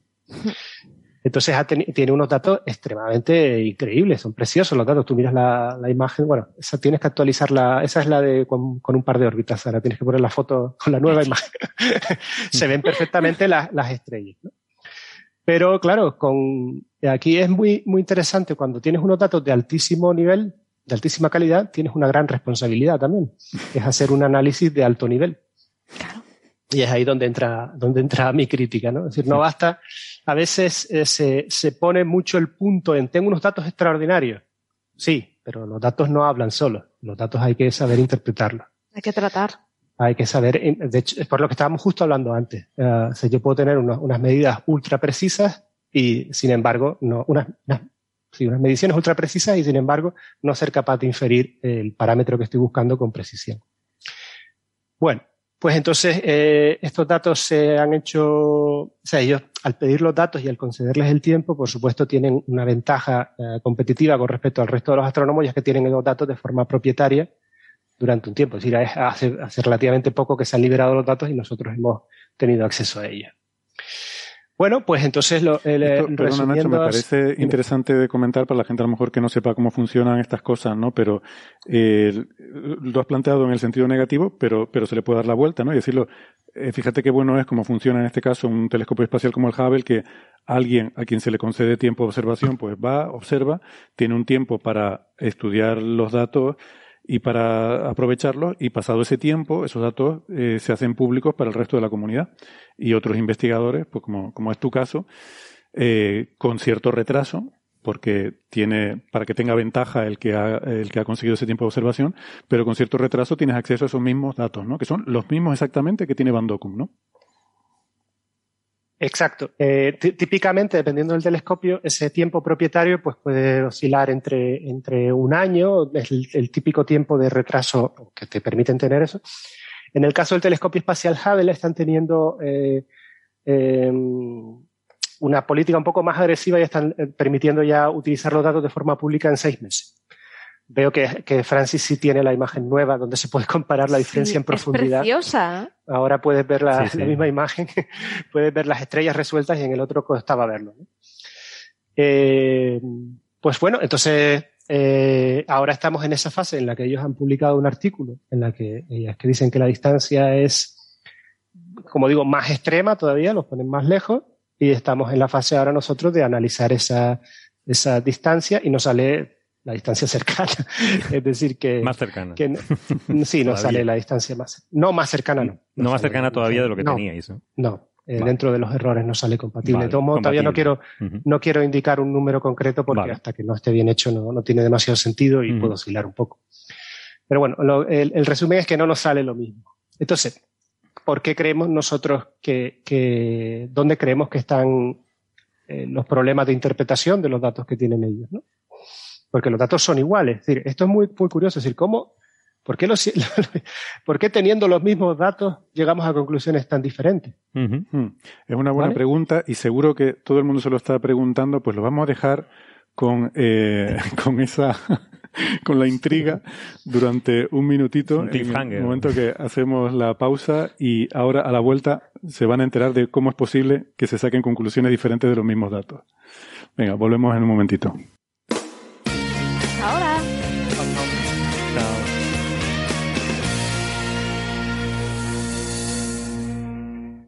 Muy bien, gracias por seguirnos acompañando. Eh, retomamos la conversación donde lo habíamos dejado, que era cómo es posible que con exactamente los mismos datos se lleguen a conclusiones tan diferentes. Nacho, creo que nos ibas a, contar que llegabas a conclusiones diferentes a las del grupo de Van Sí, vamos a ver si, puedo explicar eso. A ver, los datos, no, cuando, cuando llegan los datos al ordenador del, del, científico, del investigador, eh, nunca vienen, no sé, no nos vienen dados los datos eh, puros digamos, ¿no? No tiene solo lo que nos interesa medir, sino nos viene lo que nos queremos medir junto con otro montón de información que es ahí donde la labor, digamos, del, científico eh, juega, eh, toma su papel, que es decir, qué son los datos que realmente me van a dar la información y qué es contaminación sobre esos datos. Eh, por ejemplo, en la imagen de esta, de esta galaxia se ve muy claramente, hay un montón de, estrellitas resueltas, los estoy viendo, pero hay un montón de cosas que no son estrellas eh, necesariamente. Ahí, por ejemplo, ves otras galaxias de fondo, eh, que se ven claramente que son galaxias que no tienen nada que ver, pero hay otras galaxias que todavía están más lejos, que también son, que nos aparecen como puntos y que por lo tanto nos están contaminando la, la imagen. Hay también un montón de estrellas de nuestra propia galaxia, en la misma línea de visión hacia esta galaxia, nuestra propia galaxia tiene estrellas en el halo de nuestra propia galaxia que se encuentran en, de camino a, estas que estamos mirando, ¿no? Y que por lo tanto también contaminan nuevamente eh, eh, las detecciones. Es decir, que una vez tengo mi imagen, tengo que ser capaz de extraer solo aquellas estrellas que realmente pertenezcan a esa galaxia. Entonces, para hacer eso, para hacer eso, lo que hacemos es hacemos un montón de, de cosas, ¿no? Intentamos eh, quedarnos solo con las fuentes puntuales, que son las estrellas. Además, intentamos hacer una limpieza de fuentes, de tal manera que aquellas estrellas que no se correspondan con el color típico que estamos interesados también las quitamos. Pero aún así siempre nos queda una, una pequeña contaminación. Vale. Pues cuando, cuando uno hace lo mejor posible, entonces lo que, lo que hace es generar un catálogo de estrellas y estudia lo que se conoce como el diagrama color-magnitud. ¿Vale? Y en ese diagrama color-magnitud trata de identificar ese, ese, la posición de esas estrellas que se encuentran en el, el, esas estrellas gigantes rojas que se encuentran en la zona de máxima emisión de brillo, que es lo que hemos llamado el, tip de lo que he comentado antes. ¿no? Tratamos de identificar esa caída brusca en el número de estrellas gigantes rojas debido a que más brillante que eso no hay nada. La en punta, esa galaxia. La punta de la rama de gigantes rojas, ¿no? Sí. La mayoría de las estrellas que están en esa fase están en gigantes rojas, son más débiles, pero cuando llegamos a ese momento de máxima emisión, generan un salto abrupto en el número de estrellas que hay en la rama de gigantes frente a lo que está ya por encima, que son unas, unas fases muy, muy extrañas y ahí apenas hay estrellas. Entonces, uno analizando la densidad de estrellas gigantes rojas en, ese, en esa fase de máximo brillo, sería capaz de, de, de, detectar exactamente a qué magnitud aparente se encuentran y como conoce la magnitud absoluta, de ahí sacar la famosa distancia de luminosidad e inferir una... Eso es lo que se hace. Con todas las eh, eh, precauciones que he comentado de que hay que hacer una buena limpieza de los datos. Eso. Entonces, cuando sí, se perdón, hace... esto, esto está relacionado con lo que contabas sobre, sobre Wendy Friedman. Wendy Friedman, sí. Es un artículo que comentaba de, eh, vuelvo a repetirlo porque creo que es un artículo para todos que estamos muy interesados con la, con la, el tema de la medida de distancia, que es clave en astronomía. Es un artículo del 29 de junio de 2021. Eh, eh, se llama Measurements of the Hubble Constant Tensions in Perspective, de Wendy Friedman. Lo pueden ver ahí en el, en el archive. Eh, es un artículo, aparte que es muy divulgativo, se entiende muy bien, eh, todo este problema de la distancia está muy bien explicado. Eh, bueno, supongamos entonces que hemos encontrado el, la bajada brusca en el número de estrellas gigantes rojas, medimos la magnitud de esa posición y ya está, fin, ya hemos resuelto el problema. Ahora, hay que detectar de nuevo la posición de, ese, de esa bajada brusca en el número de estrellas, ¿vale? Y ese es problemático. ¿Por qué? Porque, está, porque como hemos dicho, está contaminado por otras estrellas. Entonces, normalmente lo, los astrónomos lo que hacemos es, vamos mirando eh, eh, ese, rasgo, esa densidad de estrella a diferentes distancias, vamos yendo hacia, hacia, de dentro hacia afuera de la galaxia, y vamos viendo si eso eh, está en la misma posición. ¿Vale? Si está en la misma posición es un indicador de que efectivamente estamos, porque como cada parte de la, eh, es decir, el centro de la galaxia es, eh, iba a decir cojonudo, se puede decir, sí, ¿no? Es, el centro de la galaxia es fantástico porque, porque tiene un montón de estrellas y por lo tanto la significación estadística a la hora de encontrar un salto es, es muy buena. Por otro lado, al tener muchas estrellas se producen problemas asociados a que las estrellas están muy juntas y es posible que, que, encuentres que cuando estás midiendo una estrella en realidad estás midiendo dos. ¿Vale? Entonces la gente lo que hace es una especie de, bueno, vamos a investigar si la parte de dentro, donde tengo más estadística, eh, tiene el salto a la misma posición que la parte de fuera, donde tengo eh, menos estadística. Me es mucho más difícil encontrar ese salto, pero a la vez estoy muy contaminado por estrellas de, estoy muy dominado por estrellas, tengo más área que cubro, estoy más, estoy más contaminado por, eh, las estrellas de nuestra galaxia, fuentes lejanas, es decir, como ves, no es sencillo. Entonces, lo que, lo, que lo que hemos hecho nosotros normalmente en nuestros análisis es simplemente ver si eh, hay, hay, un test claro y es, si yo eh, me quedo con las estrellas gigantes rojas y el perfil de densidad de esas estrellas es igual que el perfil de densidad típico de la galaxia, pues no lo puedo estar haciendo muy mal, porque estoy, estoy, estoy extrayendo una muestra de estrellas de la galaxia y debería seguir el mismo, el mismo perfil de densidad. ¿De acuerdo? Bueno, pues eso que es una cosa básica, en este trabajo no, no se hace. Y es una cosa que a los referís a nosotros sí nos piden, no sé por qué a otra gente no. Bueno, aquí sistemáticamente. Que no, aparece en el, en el paper del grupo de Bandocom. No, en este trabajo no se hace. No, de hecho, en este trabajo se dice, bueno, uh, no, me quito la mitad de las estrellas que están, la, la, mitad de las estrellas me las quito. Las que están en el centro me las quito. Y solo voy a estudiar la parte de fuera. ¿Por qué? Porque cuando uno va a las figuras, y cuando ve que estudia la parte de, dentro, la posición de ese, de ese, rasgo que hemos dicho para medir la distancia está a brillos mucho más altos, es decir, la galaxia le sale cerca. Pero fuera, donde estás más contaminado, eh, le, sale, le sale más abajo. Y dices tú, ¿por qué sale más abajo? Bueno, fácil de entender también. Si tú te, ya has visto que la galaxia es súper eh, transparente, apenas tienes estrellas. Si no te puedes permitir el lujo de perder estrellas. Entonces, si te vas en la parte de fuera, ¿qué pasa? En la parte de fuera, si ya es transparente la galaxia en el centro, imagínate lo escaso número de estrellas que tienes en la parte de fuera. ¿Qué pasa cuando te vas a una, cuando tú coges de una muestra muy pocos objetos?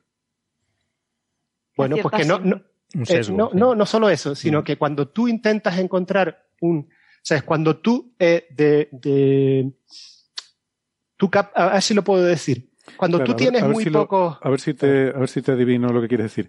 Que como estás buscando la punta, para tú poder ver la punta tienes que tener bien muestreada toda la rama. Si tú empiezas a perder estrellas en medio, te va a quedar... ¿Qué te pasa? La, más ¿Qué, ¿qué, te pasaría cuando tú tienes pocos objetos y quitas? Que te sale, te, te tira hacia abajo. más abajo, claro. Hay un seco. Hay un seco simplemente porque, porque ya eh, no puedes detectar, o sea, si tú estás tratando de detectar un salto en una densidad de, estrellas y te vas a regiones eh, con muy pocas estrellas, hay un sesgo claramente hacia irte hacia donde tienes más estrellas. Claro. Es simplemente una cuestión de, error, de error, eh, no sé mm. si, una especie de error poissoniano. Si, si lo, que menos, lo que menos tienes, si bajas la densidad, o sea, si tú tienes un grupo de algo, lo que menos tienes, sí, voy a intentar decirlo, decirlo de otra forma. Tú imagínate que tienes un millón de, eh, de, de pelotitas en una bolsa, ¿vale? Eh, y las tienes, eh, tienes eh, 10 muy masivas, 100 menos masivas, 1000 menos masivas y 100.000 menos masivas, ¿no? Entonces, si tú ahora, en vez de tener de esa, de esa, de esa bola, de, ese, de, ese, de esa pelota, digamos, pelota, perdón, de ese saco, tú lo que haces es coger una muestra de 500 objetos, es muy probable que la más brillante no la tenga. Simplemente por una cuestión de que es poco, es poco abundante. Me explico, explica, explico, entienden el concepto, ¿no? es decir, cuando tú tienes muy poco, lo que es muy infrecuente puede ni aparecer. Ni aparecer, claro. ¿Y qué pasa cuando no aparece? Esta técnica lo que busca es un extremo. O sea, e, es, es, sensible a errores porque está buscando el extremo, está buscando las estrellas gigantes rojas más brillantes que hay. Exacto. Pero ¿qué pasa si, si, si te vas al sitio donde menos, eh, donde menos estrellas tienes? Pues que la probabilidad de encontrar una de esas es muy baja. Es como si quisieras encontrar cuál es el tamaño máximo de un ser humano y dirías, pues está entre 2,20 o algo así. Pero si solo cojo a 100 personas, diré, pues el tamaño máximo es 1,90. ¿no? Exacto, esa es la explicación perfecta. ¿Y, esa, eh, eh, y, qué pasaría? Eh, si tú trataras de medir la distancia a un ser humano diciendo los seres humanos miden una determinada altura, la que tú ves aparente, pues te saldría que es más cerca o más lejano en función del número de seres humanos que eres capaz de, de detectar. ¿Me explico? Mm. Vale, pues ese, este problema se ve muy claro en la figura que están analizando ellos, y es que eh, a medida que van yendo hacia las partes de fuera, la posición aparente de ese, de ese salto se les va haciendo cada vez más pequeño. Simplemente porque, en mi opinión, claro, esto hay que demostrarlo y en eso estamos. Están confundiendo, eh, o sea, no son capaces de detectarlo simplemente por una falta de fuente. Mm. Pero lo que no entiendo, de nuevo, es porque el árbitro les permite tirar a la basura el 50% de las estrellas cuando ahí tienen la información. Y bueno, yo creo que, creo que ahí están cometiendo un sesgo. Entonces, ellos no detectan el, el, el, tip, no detectan la, posición de ese.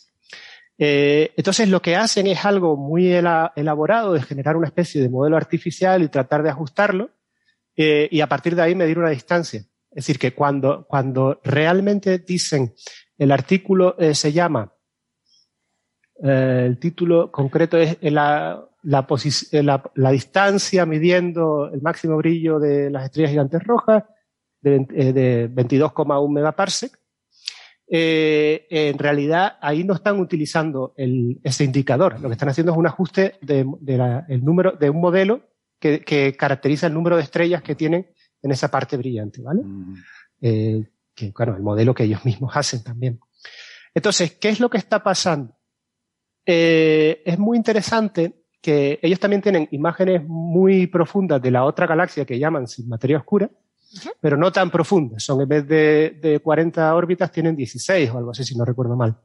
Y, esa, y en esa le sale más cerca la galaxia. ¿Vale?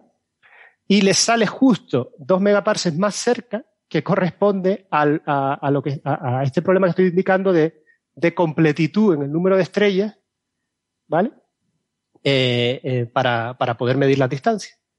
Entonces, eh, yo creo que aquí están, están, eh, están, en mi opinión, tenemos que demostrarlo, pero bueno, todo apunta en mi opinión que es así, están cometiendo un sesgo a la hora de, medir la, distancia. Y pregunto de, ignorante, pero ¿cuán, ¿cuán, sensible es algo así como 2 megaparsecs? O sea, ¿cuán, cuán eh, importante es una discrepancia eso? Vale, ¿te refieres a, a la hora del contenido de materia oscura? Sí. Vale. ¿O 2 megaparsec, digo, parece tanto o no? Es que 2 megaparsec, es, Gastón, es como todo. 2 megaparsec no es nada si estás a 1000 megaparsecs y lo es todo si estás a 10. Sí, sí pero en particular para, para, el indicador de materia oscura. Aquí es importante porque, de todos modos, eh, bueno, 2 megaparsec, bueno, pues te puede bajar, eh, no sé, la cantidad, a lo mejor un 20 o un 30%, que no es importante. Eh, aquí, lo, la, la, aquí yo no estoy hablando de que haya un error eh, Mm, que haya un error típico en la medida, sino un sistemático en cómo se detecta una distancia. Y eso sí es un factor 2 que, como el doctor indicaba, pues te puede pasar de, de, de casi hasta factor 4 o 5 en la cantidad de materia oscura que puedes estarte equivocando. ¿Vale? Entonces, sobre todo porque recuerda, recuerda Gastón que aquí la clave es que cuando, cuando más cerca estás, la, eh, la clave no es la cantidad de materia oscura, sino la cantidad, la contribución del brillo de las estrellas. Esa es la clave.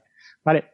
Si te equivocas un factor 2 en la distancia cuando estás muy cerca, como la luz decae como, eh, sí, como recuadrado, debe decaer el brillo, entonces te equivocas un montón. ¿Vale? Entonces eh, es por eso por lo que cuanto más eh, dos, por eso vuelvo a insistir que 2 megaparsecs, si estás a 1000 no importa, 2 megaparsecs si estás cerca puede ser la vida, ¿no? Mm. 2 mm. megaparsecs estabas diciendo que es la distancia entre o sea, la diferencia de distancia entre lo que miden a DF2 y lo que miden a DF4. Que también nosotros eh, consideramos que está mal medida por las mismas razones la distancia de F4. Pero lo que te quiero decir es que ellos hacen toda una, una discusión sobre lo que puede significar que la distancia entre esas dos galaxias que ellos pensaban que estaban en el mismo grupo ahora estén a dos megaparsecs de diferencia. Ah, entonces eh, hacen todo tipo de lucubraciones si una está, eh, si están en el grupo, si no están en el grupo, en fin. Ah, bueno, ya es una cuestión demasiado... discusión. ¿no? Mm. ¿Quieres rápidamente hablar de... Mm, eh, o no, no, sé si hay algo más sobre lo de las distancias, ¿no? Pero veo también. un momento, Héctor, una pregunta. El, en el artículo anterior en el que estiman eh, por esta técnica la distancia de F4, eh, ¿usan exactamente el mismo modelo? Sí, es la misma.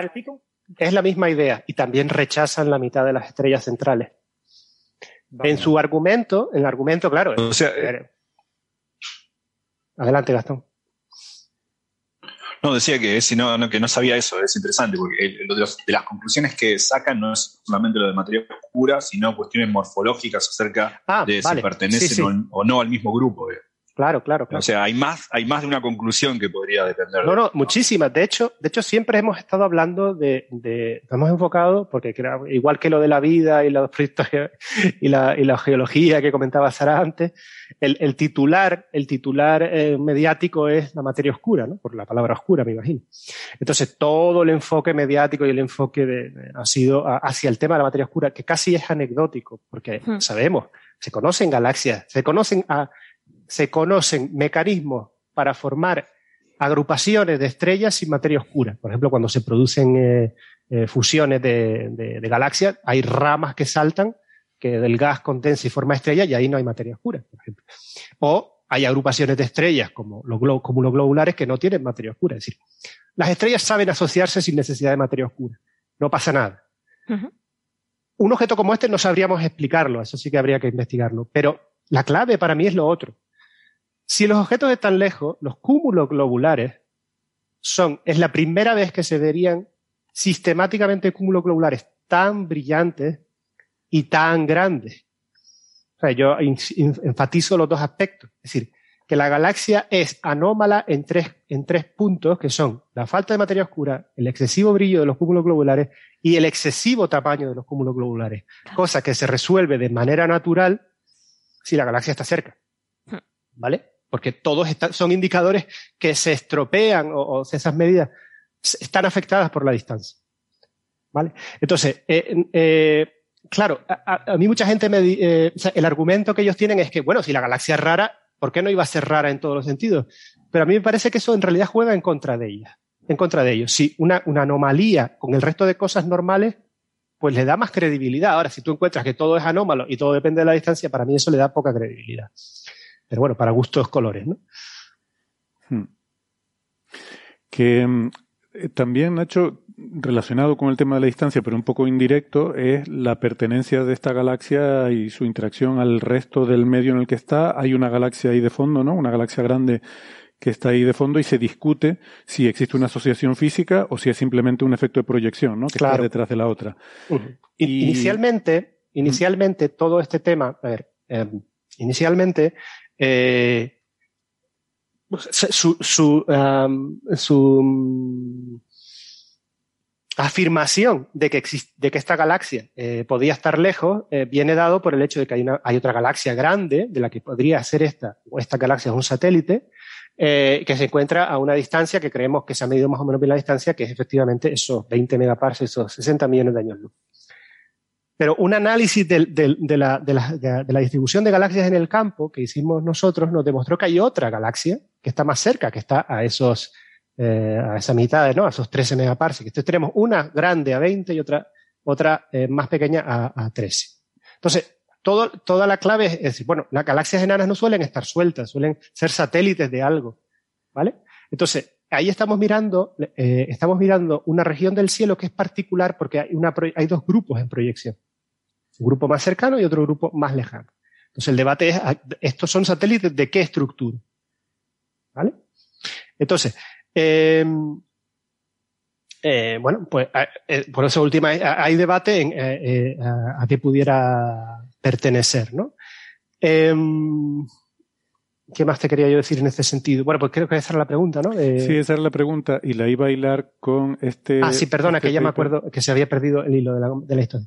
Sí, no se encuentran galaxias de este tipo en otros sitios, que también juega, huele mal de nuevo. Es decir, ¿por qué no hay más galaxias de estas en otros sitios que no tengan nada que ver con esta región donde hay un problema de, un problema, potencial problema de contaminación por proyección de dos estructuras distintas? Porque DF2 y DF4 están en la misma, en la misma dirección del cielo.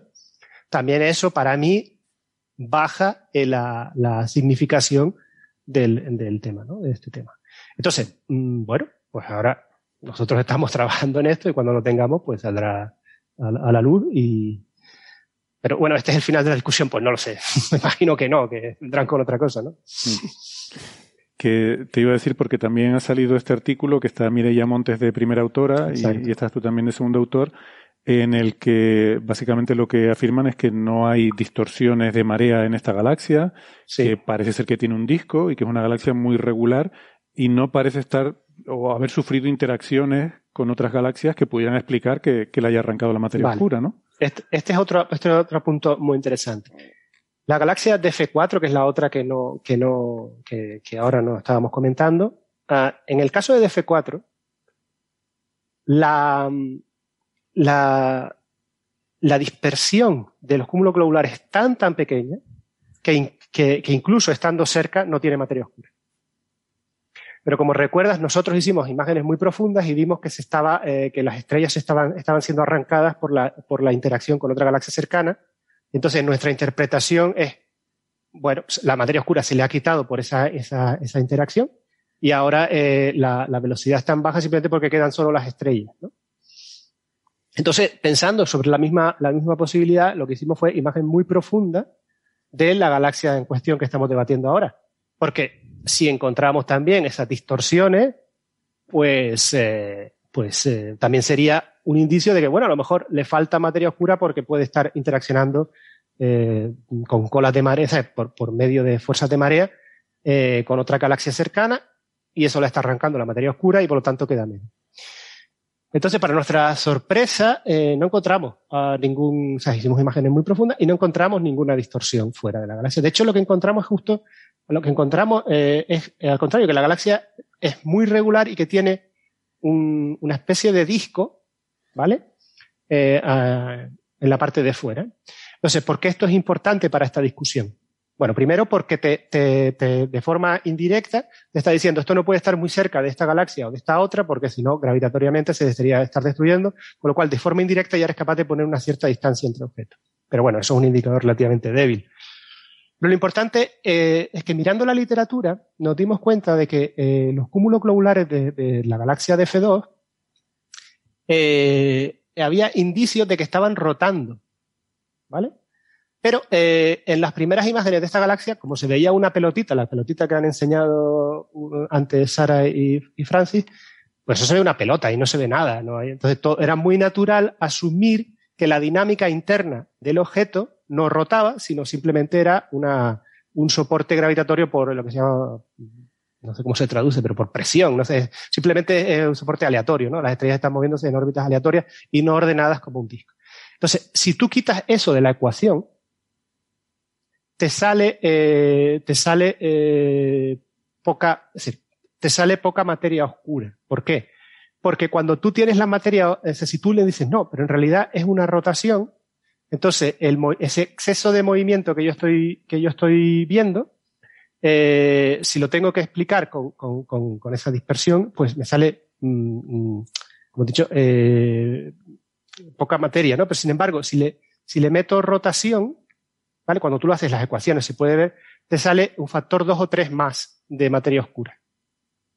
Entonces, bueno, eh, ¿qué fue lo interesante? Lo interesante fue que vimos que la alineación de la rotación de los cúmulos globulares coincide con la estructura del disco, con el eje mayor del disco que nosotros creemos que hemos visto. ¿no? Lo cual refuerza la idea de que probablemente la galaxia además está rotando. Lo que pasa es que es un disco que, que no está muy de canto, sino muy visto de cara, de forma que, la, de, de forma que lo que estamos viendo es que la, la velocidad es, es mucho más eh, menor de lo que debería. para que lo entiendan un poquito mejor. Cojan la Vía Láctea. La Vía Láctea gira a 200 kilómetros por segundo. Si yo la veo de canto, mido exactamente 200 kilómetros por segundo porque estoy justo en la visión tal que la máxima velocidad de venida y de ida del objeto eh, coincide con la velocidad de la galaxia. Si ahora esa galaxia la pongo de cara, aunque la galaxia esté rotando 200 kilómetros por segundo, eh, no puedo medir esa rotación, ¿verdad? Porque lo que veo, eh, pues, esta galaxia, lo que estamos diciendo nosotros es que tiene un disco con poca inclinación con respecto a nosotros. Con lo cual, la inferencia que se había hecho de la, de la rotación y por lo tanto la cantidad de materia oscura que tenía, al no suponer que había rotación, ¿vale? al, al, al quitarlo, no se hace esa corrección de inclinación y por lo tanto sale que hay menos masa, menos materia oscura de la que hay. ¿Vale? Ahora nosotros lo que estamos proponiendo es, no, hay un disco, cuidado, tengan en cuenta que si hay un disco y está, con poca inclinación, tienes que deproyectar y ponerlo, digamos, de canto para poder medir la velocidad real, que, vas, que sube bastante y eso hace que se incremente la, cantidad de masa por ese factor 2 o 3 que, comento.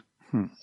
Vale, es decir, que incluso, es decir, esto nosotros decimos, reforzamos, decir, ojo, esto eh, lo ponemos en el debate, esto no está, esto no se ha tenido en cuenta. Hmm. Muy bien. Pues Nacho, si quieres, cuando tengas esos resultados más detallados, eh, vienes y no los... Bueno, espero que vengas antes también para hablar de otras cosas, no solo de lo tuyo que, que te es muy fácil porque así no tienes que empollar nada, sino como ya te lo sabes, pues vienes de cuenta, pero... bueno, es muy fácil, tengo que dedicar seis meses para, para cada participación en el programa Coffee Break.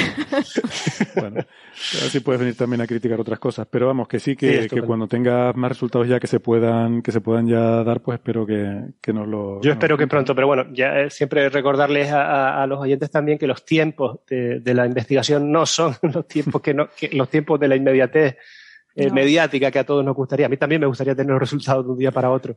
No te preocupes, Coffee Break va a estar muchos años. para despedir este tema, y esto es una cosa que no tiene absolutamente nada que ver, pero me lo has recordado al hablar de las proyecciones de galaxias y tal.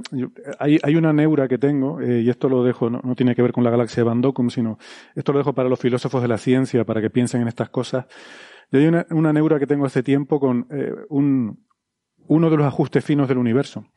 No sé si te has dado cuenta, pero vivimos en un universo en el que tú, donde quiera que mires, tú miras la zona más oscura, más vacía del cielo, como hizo el Hubble con el Deep Field este, y tú, si tú miras lo suficiente, eso está lleno de galaxias. ¿Vale? Sí. O sea, cualquier sitio está lleno de galaxias. Sin embargo, suele haber una galaxia en cada línea de visión. Es raro que haya estas, es relativamente infrecuente que haya estas proyecciones, como la que estamos hablando, que tengas una galaxia delante y otra detrás, que podría ocurrir, ¿por qué no? Ah. Entonces me da la impresión de que vivimos en un universo extrañamente ajustado para optimizar la astronomía galáctica. Si hubiera menos galaxias en el universo, eh, no habría tantas galaxias, habría zonas oscuras, vacías, negras, donde no habría nada que ver, habría zonas aburridas. Y si hubiera más galaxias, sería difícil estudiarlas porque estarían superponiéndose unas encima de otras. O sea, el universo está eh, finamente ajustado para que haya el número correcto de galaxias de forma que cubran todo el cielo sin pisarse. A mí eso me perturba. ¿no? Yo creo que bueno, y aparte, y aparte tienes, que, tienes que añadir el hecho temporal. Es decir, es solo ahora cuando se produce esa densidad de galaxias en la línea de visión, porque dentro de una.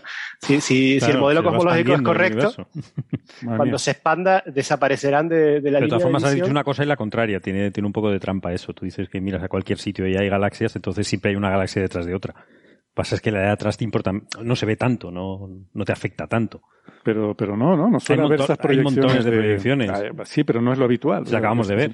Sí, sí, por eso digo que me acordé, que al, hablar de eso de las proyecciones me acordé. Lo que pasa es que las otras son muy brillantes y destacan frente a las galaxias que hay detrás, pero que también las hay. Claro, mm. la luz de una tapa a las, demás. O sea, que un poco una trampa. que nos has puesto. Suponiendo que las galaxias tienen un tamaño parecido, que no es verdad, hmm. la, la que está delante es más grande, proyectada, que la que está detrás.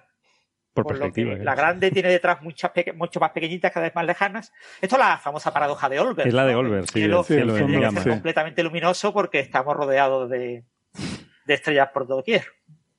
Sí, en el fondo tiene algo que ver con la paradoja de Olbers, sí, sí. Bueno. A mí de toda esta discusión me gusta que, que jolín, que sale, sale investigación, salen publicaciones, es bonito, es bonito ver este tipo de confrontaciones por eso, porque ves cómo se hace ciencia y cómo se muestran datos, cómo se, realmente cómo se discute con pruebas, ¿no? Y me gusta, me gusta. Y que es iterativo, ¿no? Que, se, que nada es cierto y falso, sino que se va mejorando. Efectivamente, hombre, es muy bonito. si algo está mal hecho, se dice, no pasa nada. Mm. Por eso, no es como eh, otro tipo de controversias entre artículos como pasaba en los 1800 con Marcy Cope, con la batalla de los huesos, pero no sé si sabéis el caso, ¿no? Eh, eran dos individuos que cada, cada uno ponía a parir al otro en sus papers. Bueno, pues eh, eso también pasa. ¿eh? sí, también pasa. Porque hay gente que se lo toma tan a pecho que, se, que las cosas se creen que ya son suyas y esa es su teoría y que no se bajan de ahí. Y hemos visto algún caso, no, no es este. pero, más habitual es en conferencias científicas más que en papers. En papers la gente se retrae un poquillo a, a meterse en debates muy, muy duros Porque saben que citando al otro le haces un favor, porque al final aumentas el número de citas, aunque sea para criticar, y eso viene bien el, el tener Pero las conferencias científicas sí hay veces que casi se van a dar con las manos. Sí, sí, se van a dar de manos. Se increpan, sí, en público. Bueno, se suele decir que la ciencia avanza no porque la gente acepte las nuevas teorías según se van demostrando correctas, sino porque los que defienden las teorías obsoletas, que, que nunca las dejan, se acaban muriendo. O se acaban jubilando, yo, bueno, Yo iba a decir jubilando. Sí, es verdad. se jubilan, se jubilan. se acaban jubilando. No mates gente no mates gente. No, ya la gente... estamos como para perder. No, no, no, jubilando. Y ya la gente joven que entra con una mente abierta y con ideas frescas, pues ya se dan cuenta de cuál es la teoría correcta. Serán más objetivos, ¿eh? Bueno, venga, eh, vamos pasando de tema, eh, que si no estamos aquí todo el día, y, y, y, podemos hablar ahora, por ejemplo, de una nueva especie de dinosaurios, por cambiar radicalmente el escenario, que, mm, Sara, una nueva especie de dinosaurios que se ha descubierto, eh, además aquí, ¿no? En Castellón, bueno, aquí, en, eh, España. En Castellón, sí, en Portel. Eh, se ha descrito un nuevo ornitópodo estiracosterno. Ornitópodo. Llamado, sí, es un ornitópodo. Sabéis que la clasificación de los dinosaurios se hace en función a la cadera. Entonces, los ornitópodos se clasificaron porque tienen la cadera hacia atrás, como las aves. Pero las aves no son ornitópodos. Cuidado con eso. cuando se hizo la clasificación se pensaba que, las aves eran, tenían esta característica, pero luego se ha visto que no. Bueno, cambiando de tema, damos la bienvenida a esta nueva especie que se llama Portailsaurus sosbainati. Y a ver, no es un nuevo descubrimiento, no se ha excavado para encontrarlo. Simplemente se ha hecho eh, se ha ido a un museo, a una colección de un museo y había un dentario, que es el fragmento de mandíbula derecho de, un dinosaurio. Este tipo de dinosaurio pico de pato pues tiene los dentarios pues muy característicos y estaba, se había descubierto este ejemplar en el 98 y llegaba, llevaba ahí expuesto la tira. Entonces, este, este equipo, eh, liderado por eh, Andrés Santos Cubedo, eh, lo que ha hecho ha sido recoger este espécimen y estudiarlo de nuevo, porque sí que es bueno de vez en cuando dar una segunda pensada, una segunda estudiada con las nuevas tecnologías a, a estos hallazgos. O sea, es bueno, es como, es como uno entra a un museo, tal en Nature. Si se ve al museo, mire mejor. Claro. Y digo, ah. Bueno, es que no solo en museos expuesto o eh, puede estar eh, actualmente en los sótanos de los museos hay guardados restos a punta de pala que están, eh, bueno, esperando ser investigados. Por desgracia. Entonces tampoco consiste la cosa en seguir excavando, sino también bajar al sótano a ver qué tengo. Mm. Bueno, pues. Eh, Esto es el equivalente a nosotros tirar de datos de archivo. Claro, claro, claro, claro. Hombre, muchas veces cuando estás en una excavación no te da tiempo a investigar todo, entonces recopilas y eso va saliendo poquito a poco según vas teniendo tiempo. Entonces, este dentario tiene un par de características que lo definen como, único, no se corresponden con, otros ejemplares eh, ya descritos, eh, como son la ausencia de un bulto a lo largo del margen ventral del dentario el fragmento es así, ¿eh? no esperéis mucho. Y un, eh, un hueco profundo de forma oval entre los dientes 11 y 12. Con esto, que no lo habían encontrado en otro tipo de espécimen pico de pato, eh, había que ubicarle, ¿no? Dices, bueno, esto no se corresponde con nada que tengamos, pues creamos esta nueva, nombramos la nueva especie, y una vez la nombras, tienes que ubicarla.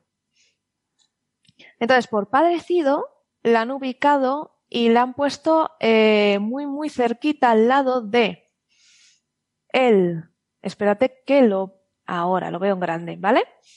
Del Ouranosaurus nigeriensis, o sea, de un pico de pato de Nigeria, y del Bolong gisiasensis, que este animal es de China.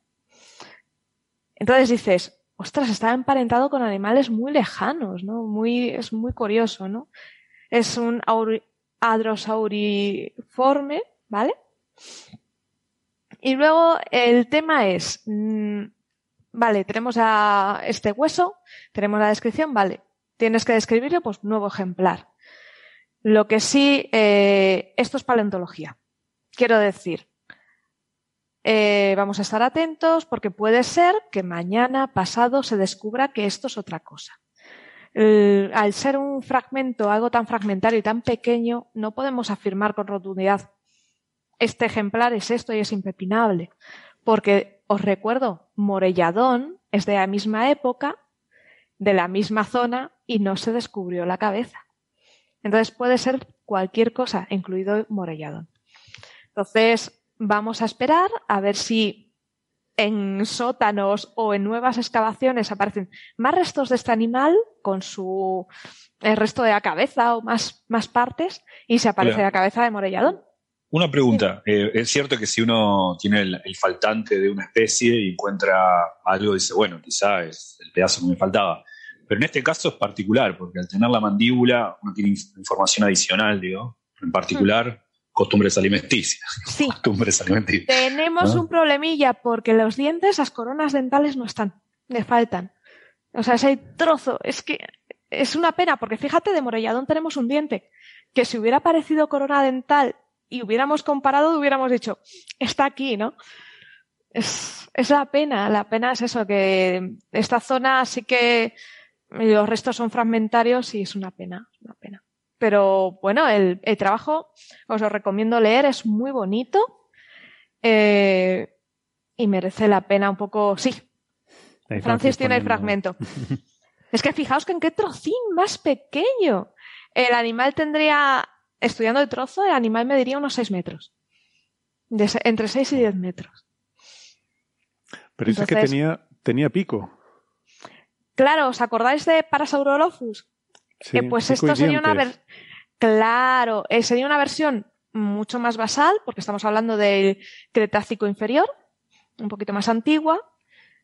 No era tan espectacular ni, ni de coña, ¿no? Pero sí que ya tenía esa forma de la cabecita. Mm. Ya se pico. Curioso. Sí. Lo que pasa es eso, que a diferencia del Parasaurolophus, que se encontró prácticamente entero, y el pobre tenía muchas patologías, pues este no.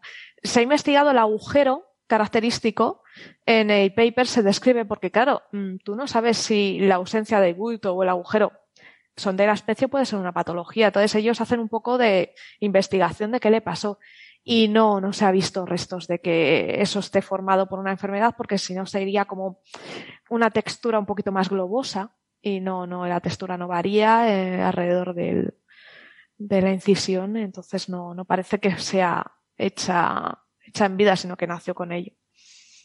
Hmm. Muy bien. Y ya os digo que puede ser y necesitamos, es como que te encuentras la pieza, tienes un puzzle, te encuentras una pieza en el que tienes los bordes hechos, te encuentras una pieza de centro y dices, ¿y ahora qué hago con esto? Claro. La tienes que dejar por ahí a la espera de a ver si vas encontrando otras y puedes ir encajando. Claro, pero mientras te tienes que nombrar. Muy bien. ¿Algo más sobre esto? Em, pasamos al siguiente tema entonces que mm, le gustará a nuestros amigos en Chile porque es sobre la isla de Pascua, ¿no? Eh, sí, sí, sobre los Rapa Nui. Los Rapa Nui. La, isla de Pascua o Rapa Nui.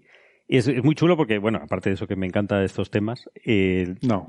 de antropología y tal, también en el episodio 50, hace un montón de años, en el 2016, estábamos hablando también de, de Rapa Nui. Estamos hablando de Rapa Nui. Con, otras cosas, ¿no? En el episodio 50. Sí. Sí, es muy gracioso. Esto, esto es terrible. O sea, lo mismo alguien le da ahora por coger e ir y escuchar ese episodio. Puede, puede ir, puede ir. Tú, lo has escuchado sí, y, sí, sí, y no pasa nada. No pasa nada, muy breve. Muy breve, no tiene nada que ver con esto tenía que ver con unas herramientas que se habían encontrado, etc. Es que, perdona, ¿sabes qué? Cuando hicimos la pausa en junio, estas pequeñas vacaciones, ha habido gente que se ha puesto a escuchar los primeros sí, episodios. Sí, lo he visto por ahí en Twitter, sí, hay gente para todo. Estoy aterrado. no pasa las cosas que habrán salido ahí. Yo por eso lo escuché, escuché lo que dijimos y si es correcto no tiene nada que ver. Está todo bien, se puede escuchar. Sí, sí, sí, sí, sí, En ese momento sí. Es que la hemeroteca a mí me... No tiene nada que ver. Y esto, esto es un buen ejemplo también de lo que decíamos antes, de que con los mismos datos se obtienen conclusiones completamente diferentes, hmm. que es bastante interesante. Y además usando estadística bayesiana. Fíjate qué casualidad. Sí. No, porque está muy de moda. Es decir, que, es, muy correcto. Hay que hacerlo bayesiano. Claro, claro, es muy correcto usarlo. Eh, porque además es que da muy buenos resultados y la estadística es una herramienta maravillosa. Sí, sí, y además te da errores, o sea, el rango de errores que, es, fantástico, te da distribuciones que en este caso es, determinante, ¿no? Entonces, esto eh, está publicado en Nature Communications, que nos dirá Francis que pues es un poco el ola de, la ciencia o algo así. Bueno, bueno, el Scientific Reports es el ola de la ciencia, ah. Nature Communications es donde caen todos los artículos que van a otras Nature y que no entran, ¿no? Si vas a un Nature Physics y te lo rechazan, te dicen, bueno, les recomendamos que vaya a Nature Communications. Ahí... O sea, eso es semana, ¿no? un poco un poco el semanal pronto, que, aquí, aquí, hay un poquito, bueno, es que es, muy, contradice totalmente, desafía la, teoría establecida de que eh, se viene repitiendo muchísimas veces y lo hemos oído en todos sitios, que efectivamente en, la isla de Rapa Nui, que está en un sitio muy, muy aislado, eh, cuando llegaron los europeos, los holandeses y los españoles en el siglo XVIII, 1722, eh, no había, la isla estaba pelada completamente. Había, hay descripciones de que, de que la isla no había absolutamente nada y había restos de palmeras. Luego se ha hecho un estudio que efectivamente en tiempos anteriores estaba llena de palmeras la isla. Estaba completa, había un bosque de palmeras enorme, muy abundante. Es una isla muy pequeña, mm, casi la mitad, un poco más que la mitad del Hierro, la isla del Hierro. Esto es una isla muy pequeñita, de 164 kilómetros cuadrados. Y cuando llegaron los europeos, españoles y holandeses, vieron que había, contaron así a, a bote pronto, había unos miles de, aborígenes y efectivamente que no había, eh, estaban empezando, desarrollaban un cierto tipo de agricultura, estos son crónicas que, se conocen, pero efectivamente las palmeras, que, había restos, no, quedaba nada. Luego se vio, se han visto eh, pruebas con carbono 14, efectivamente, y con restos de polen, que la isla estaba completamente llena de palmeras en cuanto, luego los datos que, usan son los datos antropológicos clásicos de, estos estudios, que se han hecho muchos estudios. Y, porque además esta isla supongo que al estar tan aislada debe ser un caso de estudio muy... es un caso, sí. Muy fuerte, ¿no? Es muy fuerte, muy, muy paradigmático, quizá, y que se ha usado como ejemplo de que eh, lo que sí se sabe en antropología, usando restos de carbono 14, esto es una cosa bastante, bastante conocida, se, usa una cosa, bueno, unas, unas, cosas que lo llaman de una forma muy exótica, las probabilidades sumadas de, fechas distribuidas, es simplemente que eh, buscan restos de carbono 14 en, diferentes zonas de la isla. ¿no? Se supone, esto está basado en una, una suposición que, que, que, parece lógica, que cuando hay seres humanos, en, una, en una zona dejan restos. Eso es algo muy habitual, lo vemos en las playas, lo vemos en los camping, etcétera. Más de lo que nos gustaría. Cuantos más seres humanos, más restos. Vale. Esto es algo lógico y que nos viene pasando, fíjate, de, hace mucho tiempo. Mm. Se supone que cuando esos seres humanos eh, dejan de estar en esa zona o dejan de, vivir o de habitar, eh, esos restos quedan, pero será proporcional al número de, de humanos que había en los restos que quedan y que después, por carbono 14, los antropólogos encuentran. Es decir, hay una relación entre población y restos de carbono 14. Eso es lo que dice esta cosa tan exótica de sumadas probabilidades. El problema es que el carbono 14, cuando haces un, estudio de una zona, de un resto, no te da la fecha, no te dice el 15 de enero a las 6 de la tarde, te dice un rango de fechas. Entonces ese rango de fechas lo tienes que ir agrupando en, en cajitas, por decir así decirlo. Haces una estadística sumada de cajitas de qué has encontrado, en qué zona y eh, a qué época corresponde, en más o menos 10, 50, el error que tengas en años, ¿no? Entonces eso te da una gráfica, si, te vas a diferentes... Bueno, ese es uno de los problemas del estudio, que, los autores ¿no? de eh, Di Napoli et al. critica de los anteriores estudios, que no se ha hecho bien, para empezar, no se ha distinguido las diferentes zonas, se ha empezado a sumar las diferentes zonas para sacar estas gráficas, y estas gráficas lo que vienen diciendo eh, clásicamente es que en función del tiempo, la población empezó hace el siglo XV, no había, no había, no hay casi restos humanos en, toda la isla, y la, población creció bastante, de forma bastante rápida, eh, bastante, mm, casi exponencial, y llega un momento que empieza a, lógicamente, a saturar la población de la isla, eran miles de habitantes según las, las crónicas, y y es compatible, que esa gráfica a ojo, que es, que es quizá lo que no hay que hacer, una, lo que decía Sara, ¿no? Si tú aplicas un, ajuste lineal, lo que te da es que hay una meseta y que es compatible con que decae.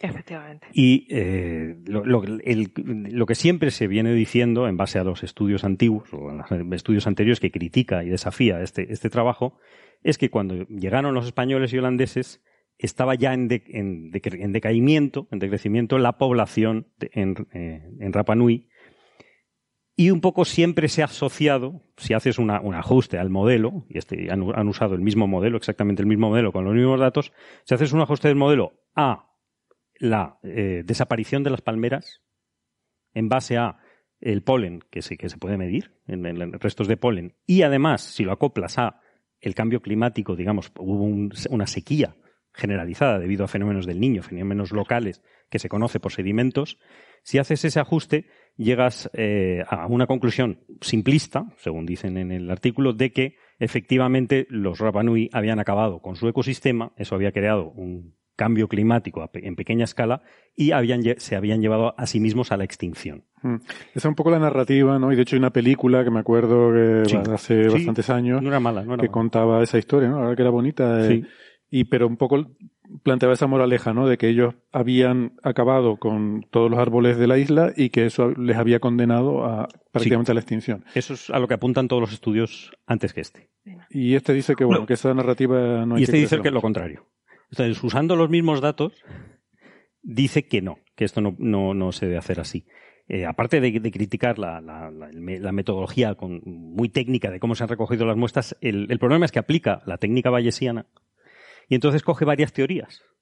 coge los mismos modelos que usan los demás estudios, cogen el mismo crecimiento de la población y lo correlan el, crecimiento de la población con las palmeras, la desaparición de las palmeras, otro modelo con la el cambio climático global de sequías, porque ha habido una, se conoce, unas épocas de sequías que corresponden con estas épocas. Y además fue también la pequeña edad de hielo por ahí, ¿no? Sí, tiene que ver con la edad del hielo, el fenómeno del niño, etcétera, de esas cosas que se conocen por, restos de, sedimentos. Y la mezcla de los dos, de los dos efectos.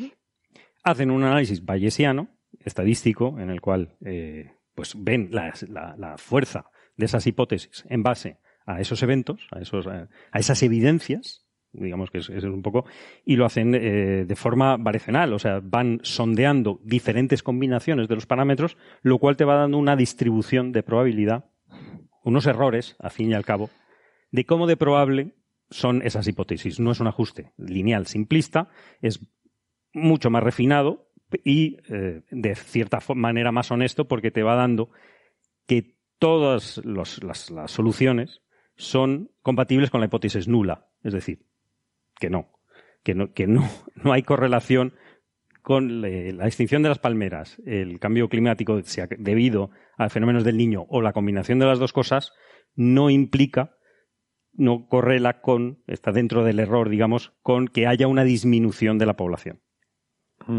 Entonces, hay dos modelos que más o menos podrían indicar la barra de error inferior, etcétera, pero que son compatibles con que no hay eh, disminución sino con todo lo contrario, es decir, que o se mantuvo o aumentó. Entonces, esto, esto viene apoyado también por otro dato completamente independiente, que es que los Moair, los, las, la cultura, las esculturas que tiene Francis detrás en, la imagen, fantásticas, enormes, inmensas, que construían los Rapa Nui, se siguieron construyendo después en, gran cantidad, en una, en una, cantidad eh, razonable, después de la, del contacto con Europa, con los europeos. Es decir, que no es muy probable que estuviese en decaimiento la, población cuando se estaban construyendo eh, Moairs de, forma muy hmm. productiva. Carlos, ese es un punto a destacar, porque ya se ha comentado en el chat de YouTube el tema de que, los, eh, que estas figuras las construyeron, entre comillas, extraterrestres. Sí, eso, eso ya. ellos siguieron construyendo estas figuras y sabían cómo hacerlo, realmente la hipótesis extraterrestre queda completamente descartada. Eso siempre ha quedado descartado y es una pena que siempre sacamos. A mí lo en Loeb no le gusta eso. La obsesión, la obsesión de los extraterrestres con las piedras es tremendo. Es tremendo. Yo hablé con. Es que hubo, hubo un boom, un boom del ladrillo. sí, yo siempre, siempre pensé eso, ¿no? Si uno, si uno un extraterrestre con tanta, con tanta tecnología para llegar a la Tierra, eh, tendría que ser muy estúpido para, para dedicarse a hacer eh, pirámides y cosas así, ¿no? podría, se espera más de vos. Sí, se espera algo más avanzado, ¿no? hay, hay, un chiste... hablando, hablando en serio, eh, una pregunta, porque yo me acuerdo como varios años atrás, pero no sé, 2000 tanto, que había también una discusión o una revisión sobre en qué momento los Rapanui habían llegado a la, la isla, porque eso fue relativamente reciente. Es verdad, digo, cuando, cuando, digo reciente me refiero en la época. Sí, está aquí. Bueno, en los restos del carbono 14 es que los, los antropólogos usan unas escalas. Bueno, nosotros los astrónomos no nos podemos quejar, en absoluto. No, deja. No, no entres ahí. Porque ahí sí que nos ganan. Pero ellos usan una cosa que es el BP. Digo, ¿pero qué es esto del BP? Ah, es, es antes del carbono, Vitis Petroleum. Eh, eh, es antes de la detección de que existiese la tecnología, antes de 1950, que es cuando existió la tecnología de carbono 14. significa antes del presente. Antes del presente. Donde el presente es 1950. Es fantástico, a mí me parece fantástico. Pues 800 BP. Sí, pero eso tiene su lógica. Es porque es antes de que empezásemos a tirar bombas nucleares, ah, que Sí, sí, sí. Pero lo llaman presente. A mí me hace gracia porque BP es antes del presente, donde presente significa 1950. Sí, es muy cachondo. Y en el 800 y en 1150, pues por ahí es donde están los primeros restos de carbono 14 en la isla, ¿no? Que es cuando se, siglo XII.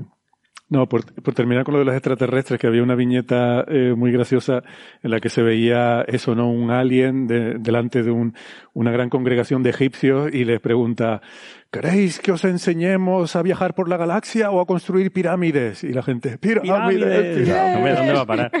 No, hablando de extraterrestres, yo hablé con Juan Antonio Belmonte, que ha estado en, en la isla de Pascua, en Rapanui, y me dice, ¿pero qué dices? Si, si están los yacimientos de las piedras, las canteras, y, y, se puede, y se sabe cómo se pueden mover. Es decir, bueno, ya hay, ya hay documentales en History Channel que, que, que, no son de extraterrestres, sino todo lo contrario. Cuando hasta History Channel reconoce, History Channel reconoce que fueron los humanos. De una forma un poco rupestre, que está bien demostrar que se pueden construir y no solamente desplazar con seres humanos y cuerdas y poleas y, dando muy gracioso, haciendo oscilaciones. No sé si lo habéis visto, los, los Moair falsos estos construidos. Con un grupo de, de, de 40 personas, bueno, un montón de personas y cuerdas, y pueden desplazarlos por toda la isla. Mm. Es decir, que esto está demostradísimo que no, mm. que, las esculturas. A mí hay una cosa que me gusta mucho de este tipo de trabajos em, sobre la isla de Pascua, ¿no? Leyendo artículos como este que hablan de em, de, de, o sea, momentos pre-contacto y post-contacto, ¿no? Eh, que recuerda un poco a cuando se habla de cosas de SETI, pero, pero desde el otro punto de vista, ¿no?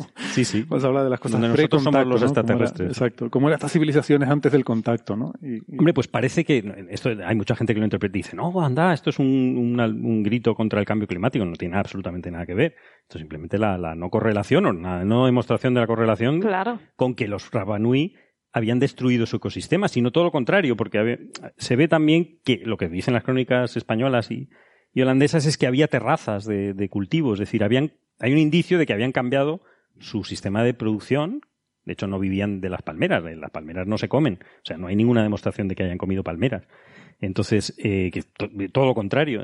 Pero sí hay zonas de cultivo que posiblemente, por eso dicen de la, el, artículo se llama eso, la computación bayesiana de radiocarbono, etcétera, que demuestra la resiliencia, resiliencia de los Rapanui, es decir, cómo resisten efectivamente, eh, sí talaron las palmeras, pero es que construyeron terrazas para cultivar, es decir, que, es, que es muy, eran muy capaces, los seres humanos hemos demostrado ser muy capaces, bueno, de irnos hasta estas islas y aguantar allí, es decir, que, que, que simplemente demuestra que no tienen por qué haberse autoextinguido, sino que habían cambiado sus hábitos.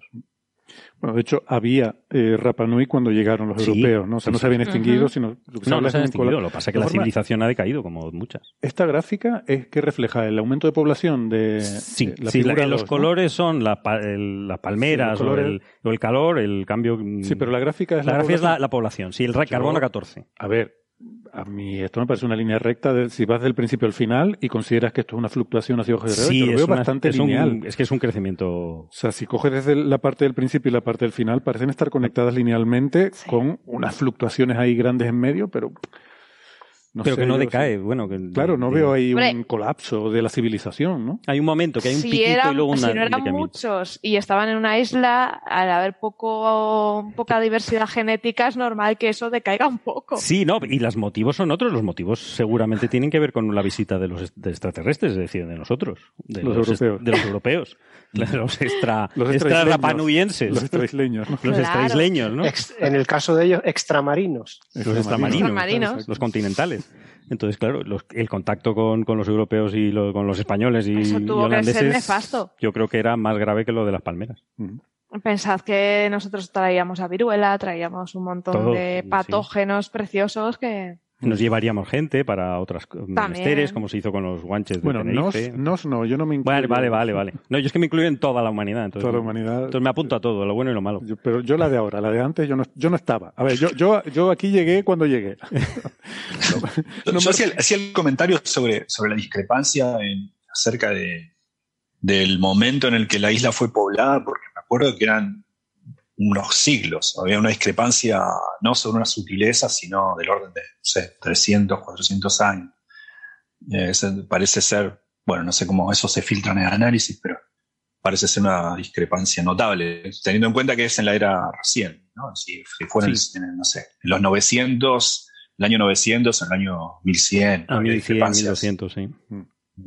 No, esto no entra en este tema porque simplemente se basa en los restos de, mm. carbono 14. Si había gente antes que no dejaba suficientes restos o que el error es demasiado grande para detectarlo, no podía haber eh, sido poblada mucho antes por polinesios, que bueno, que su cultura era polinesia básicamente, que ese es otra, otro mito que no se sabía de dónde venían, y son cultura polinesia de, vamos, tradicional, tienen muchos rasgos común, y la pregunta es por qué, pero bueno, es que esa no es una pregunta mm, de la ciencia, es decir, la ciencia responde el, cómo, el cuándo, pero el por qué, eso es otro tema. ¿Por qué es otro tema? Pues muy bien, muy interesante. De todas formas, realmente no se han extinguido, o sea, sigue habiendo No, no, sigue habiendo y su ADN existe, claro, claro. Su ADN igual que los guanches. El ADN guanche existe y en muchas ciertas islas es dominante incluso, en La Gomera. ¿Mm? Aborigen, vamos, no, no guanche, porque los guanches son los de Tenerife. Eso, eso hay que puntualizar. Esa es la puntualización. Bueno, eh, muy bien. Pues nada, si quieren, si queremos pasando de tema. Eh, Francis, no sé si quieres contarnos un poco sobre la novela de Andy Weir. Eh, yo he estado viendo si conseguía que coincidiéramos con alguien más que la haya leído, pero me da que, de hecho le pregunté a Andrés por qué tú creías que Andrés la había leído y me dijo que no. Yo eso no, no, dice, no la he leído, pero si hace falta la leo, pero no. Creo que eres el único coffee breaker que la ha leído, o sea que... Bueno, ¿qué, pues, tal? ¿La eh, recomiendas? Eh, sí, no. Tengo la doble recomendación, ¿no? El, a mí me envió el libro... Es cuántica. De tanto, cuántico de tanto escuchar y leer a Francis, tengo, tengo más o menos el diccionario de cuán largos son sus E uh. en función de cuánto le gusta algo. Escala de Francis, ¿cuánto? en, en, en ES. bueno, el, el, como, como novela de ciencia ficción está muy bien. ¿no? Esta es una novela de, de Andy Weir, que es el autor del Marciano, muy famoso y, como sabéis, es informático. Y, y, se supone que es asesora de amiguetes científicos para escribir sus novelas y se supone que sus novelas de ciencia ficción son de ciencia ficción hard, son duras. ¿vale? Entonces, claro, eh, cuando tú te enfrentas a un libro de un autor que te vende que es ciencia ficción dura, tú esperas ciencia ficción dura. Si no te dan ciencia ficción dura, aunque te den una ciencia ficción muy bien escrita, muy bien redactada, con muy buen ritmo, la, la verdad es que el libro se lee muy bien y yo me lo leí en nada, en un fin de semana eh, porque se lee muy fácil. Pero en el momento en el que la parte hard, que es lo que se suponía que incentivó a que yo me atreviera a leer eh, esta novela, mm, se va cayendo conforme vas avanzando en la lectura, pues te echa un poquito para atrás. ¿no? Por eso digo que mi, mi visión de la novela es sí y no. El que quiera leer una novela de ciencia ficción mm, que se lee muy fácil, que incluso casi se podría calificar de adictiva, ¿no? Que empiezas a leerla y ya no puedes parar de leerla, quieres saber cómo, cómo continúa, que sepa que va a disfrutar mucho de, este libro, ¿no? De hecho, creo, no sé, he escuchado por ahí rumores de que puede incluso que se esté preparando una película, ¿no? Y, pero, eh, si alguien cree que va a ser un libro eh, con un mínimo de rigor científico y que plantea la, la ciencia como un elemento clave, pues se va a encontrar con una enorme decepción, ¿no? Lo más interesante para nuestros oyentes que sean profesores de secundaria es que, bueno, es una novela que yo creo que los adolescentes la van a disfrutar con toda seguridad, que puede ser recomendable para los adolescentes y está llena de algo que le encantará a Héctor. Cálculos de servilleta. El, protagonista constantemente está calculando cosas. ¿eh? Y, da un poquito de información y el resultado. ¿eh? Y te deja como caer que tú lo podrías calcular. Y algunas cositas se calculan muy fácil, y otras requieren un poquito más de trabajo, pero está bien como ejercicios para los estudiantes. Yo creo que puede ser un tema interesante motivar a los estudiantes y permite estudiar gran parte de problemas de física, problemas de tecnología espacial, problemas de, materiales. Hay, hay bastantes problemillas curiosos que, que son interesantes eh, en ese sentido, ¿no? Bueno, eh, si quieres que diga una línea muy, muy pequeña, sin hacer spoilers muchos, eh, de qué va la novela. Sí, sería genial. Sí, sí. Bueno, la, idea es que, bueno, empieza la novela con un personaje que se despierta del coma en una nave espacial. ¿eh? Y se encuentra completamente ido de olla. No sabe ni dónde está, ni, ni quién es, no se acuerda de cómo se llama, no se acuerda de qué profesión tiene.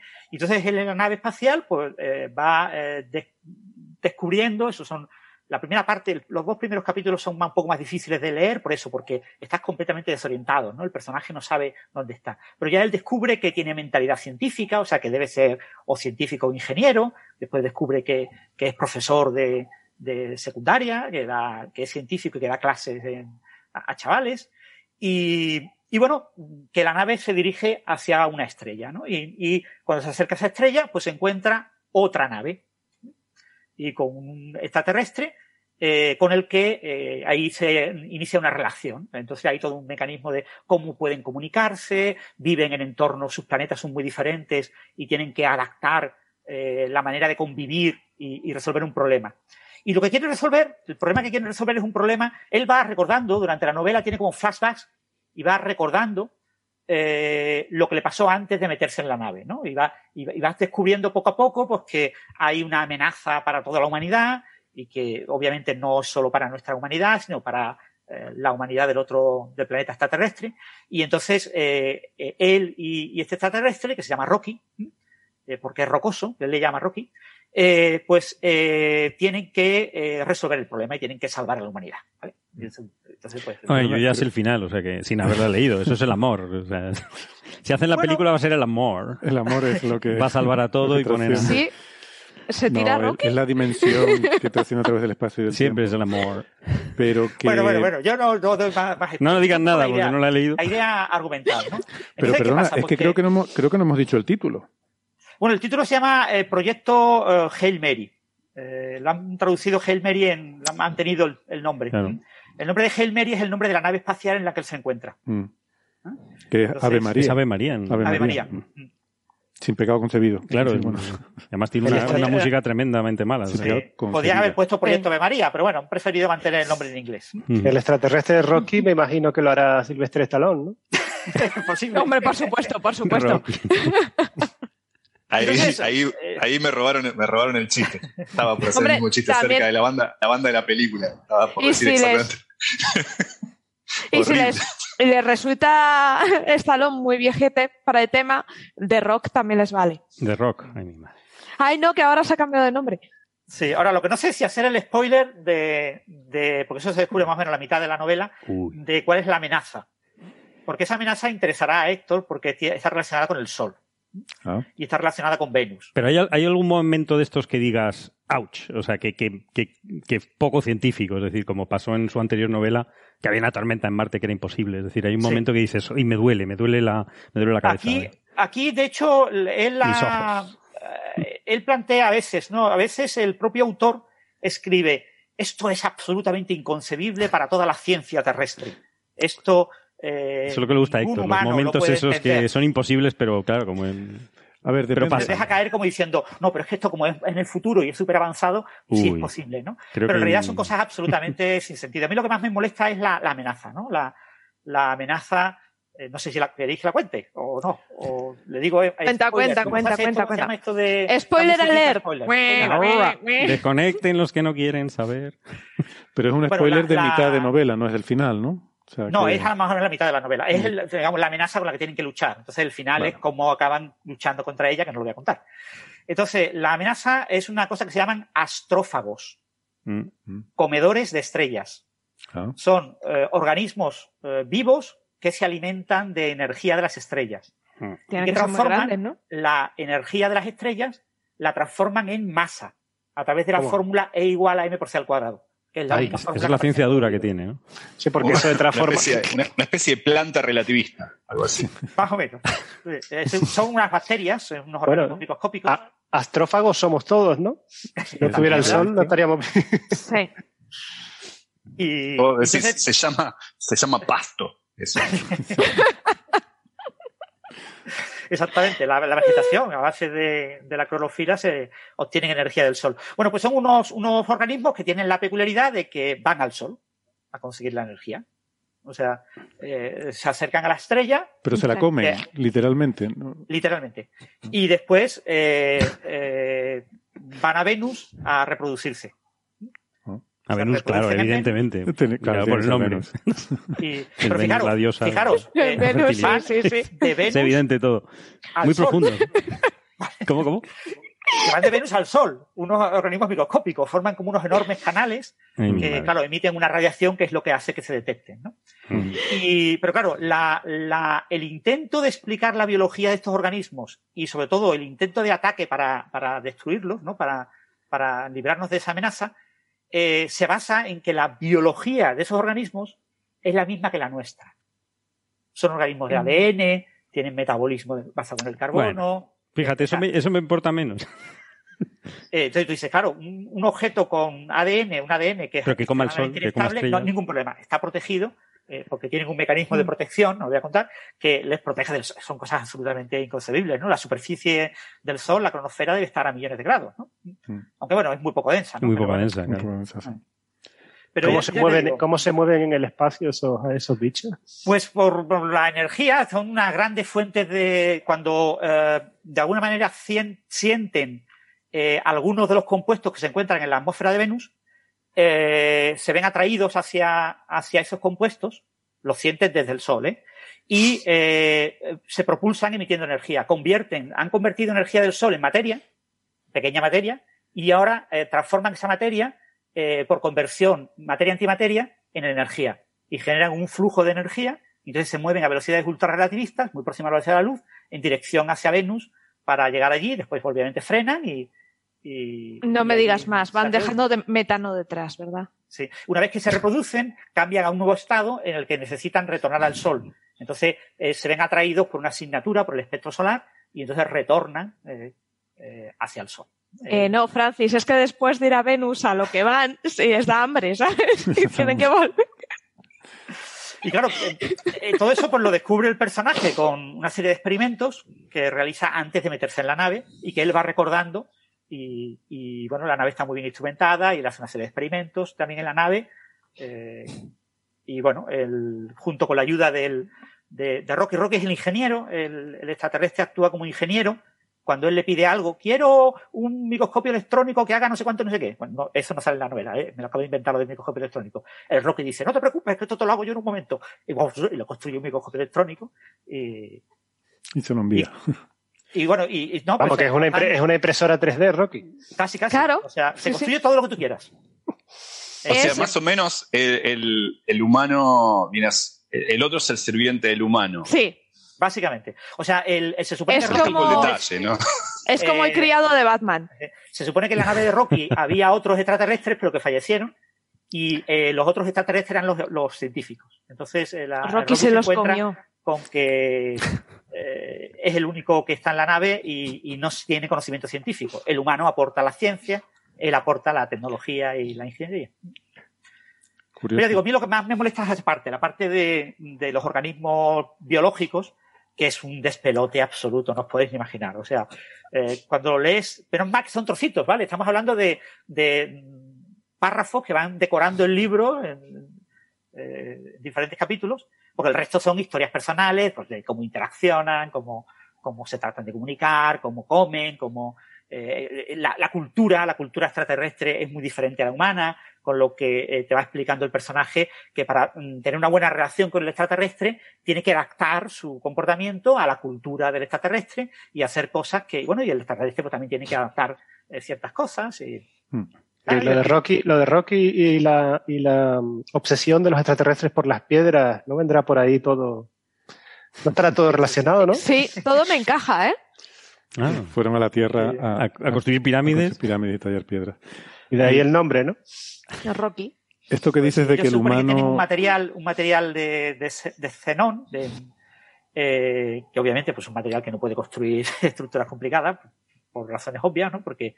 Eh, pero eh, es un gas noble, pero se supone que tienen una tecnología especial que les permite trabajar con ese material y construir como si fuera la, el plástico que se utiliza en las impresoras 3D, pues te permite construir con ese material cualquier El filamento. Te permite construir. Ostras, me estoy imaginando, me estoy imaginando a Rocky construyendo y no, no queréis imaginar lo que estoy pensando. Sí, creo que yo también. Pero Francis, yo, yo, creo por lo que estás diciendo que, que sí es, eh, es eh, ciencia ficción dura, ¿no? Pero dura de leer. Dura de piedra. ¿no? Hombre, el único duro ahí es Rocky, pero ya está. Pero no creas, pero después se lee muy fácil. O sea, te, te, te, emociona la historia y llega un momento en que dice, bueno, vamos a ver qué se le ocurre, ¿no? Pues todos los capítulos acaban con un problemilla, entonces el siguiente capítulo empieza con, tratando de ver cómo lo resuelven, lo resuelven y te aparece un nuevo problema y dices, a ver cómo lo resuelven este otro. Y te va enganchando y te quedas enganchado diciendo, pues a ver cómo acaba esto. Eso está bien. Eh, a mí me, eh, en el caso del marciano, ¿no? Lo de la tormenta, que era la parte quizás la, mayor licencia artística, a mí no me desagradó tanto, no, no sé, mucha gente se quejó de eso, pero yo, yo lo acepto, o sea, eh, no sé. Pero habiendo una buena llamarada solar, ya puestos a exagerar, exagera con algo plausible no con una tormenta en una atmósfera tan. Un día, hablamos de, otro día hablamos de Stowaway, que ya, ya lo estamos comentando aquí. que también es un truño, Que anda, que la tormenta solar. No, la verdad que a mí me gustó hasta esa parte. No la he visto y no tenía intención. Bueno, a mí hasta que llegó a esa parte me estaba hasta, gustando. Hasta un meteorito, o sea, tengo que decir que, es absolutamente improbable, pero métele un meteorito, un buen meteoritazo que, que, es muy improbable, pero no imposible, y ya está. Mm, Hombre, cráteres hay, entonces puede ser, puede, haber pasado. va a seguir habiendo y va a seguir cayendo. Sí. sí, pero el espectador va a decir, hombre, qué mala suerte que te caiga un meteorito. es una película. Que, haya una tormenta en Marte, pues de nuevo, no, es una película. No, no. Es que en Marte ahí no, no. El hombre de tiempo en Marte está aburrido, las 24 horas. Nada como la tormenta solar que cayó en la Luna para toda la humanidad. Eso sí que es ya insuperable. Esa la comentamos, sí, que saltaban los, el regolito lunar. Saltaba el regolito. De, los pepinazos de los protones acelerados. Para toda la humanidad, sí, sí, se veía. Ahí hubieran, puesto, ahí hubieran descubierto la materia oscura poniendo un detector. Ay, mi madre. Mm. Bueno, no sé, igual, igual la leo. Yo me, decepciona un poco eso que decías de que no es dura. Yo de Andy Weir esperaba ciencia ficción dura, que es lo que me gusta. Sí, yo igual, yo igual. Yo esperaba una cosa mucho más. O sea, se supone además que en, la, en el último eh, tiene unas páginas de agradecimientos al final del libro y agradece a mogollón de científicos. se supone que ha hablado y ha consultado a cantidad de amiguetes, que sí, físicos, químicos, biólogos, de todo. O sea, mm. ha consultado a cantidad de gente. Lo que no sé es de lo que le han dicho cuánto ha incorporado a la novela y cuánto no, porque eh, en muchos momentos es bastante deficiente. Eh, tiene muchos detallitos que tú dices, mira, esto no es creíble. O sea, esto no, no es nada creíble. Mm, mm. Hay un personaje femenino en la Tierra antes de que él se vaya a la nave, en esos flashbacks que tiene. ¿Ves? Por ahí, por ahí va la solución. La, la líder de, del, de todo el asunto de por qué él lo meten en la nave, etcétera. Eh, es una mujer y bueno, un personaje que está también. Yo si no sale Jessica Chastain en, la versión cinematográfica no la veo. Sí, da, pie a una, eso, a una actriz eh, eh, fuerte y poderosa. ¿Ves? Eso. Correcto. Hombre, la chica que hizo de, de protagonista en Galáctica, esa sí que. Ah, pero tú, sí que pega. Esa chavala. ¿No habéis eh, visto la, serie galáctica? Esta gente cuando habla de galáctica, habla de la, moderna, ¿verdad? No, no, la moderna, la moderna, la moderna. ah, La moderna. Pues la chavala tiene, bueno, ha protagonizado una peli con Vin Diesel y se zurran. Ah. Estamos hablando de una, de una señora con unas espaldas así. Sí, bueno, me, refería a eso, a, una mujer fuerte de, de convicción. No necesariamente tiene que ser una ah, mujer fuerte de tamaño y de, y de que esté muy musculada, sino que es una eh, es como Angela Merkel, pero en, joven y... y en pelirroja y es Jessica Chastain, sí, ya lo veo. Sí. Puede ser. Hombre, Angela Merkel de joven tenía que ser grande. ¿eh? sí. O al menos para mí, que soy de pequeño tamaño, tiene que ser eso muy grande. Si estamos pensando en una eh, lideresa política, una líder política, a lo mejor me, viene más a la mente a Basarala en The Expanse, quizás. sí. Sí, sí, Oye, me encanta esa mujer actuando. ¿eh? Sí, sí, la verdad que es genial. Hace poco la vi además en otra serie, una, una serie de policía o algo así. Sí. Em, me estaba acordando cuando decías esto, ¿no? De que hay un humano que es el que básicamente tiene que ir allí para decir lo que hay que hacer, a pesar de que había un extraterrestre que, que sí que tiene sus facultades mentales em, plenamente ¿no? funcionales, mientras que el humano viene aquí medio en coma, con, eh, con eh, amnesia, sin recordar quién es ni nada, pero el humano al final es el que, el que parte el bacalao. Me estaba acordando. yo, yo si fuese el extraterrestre.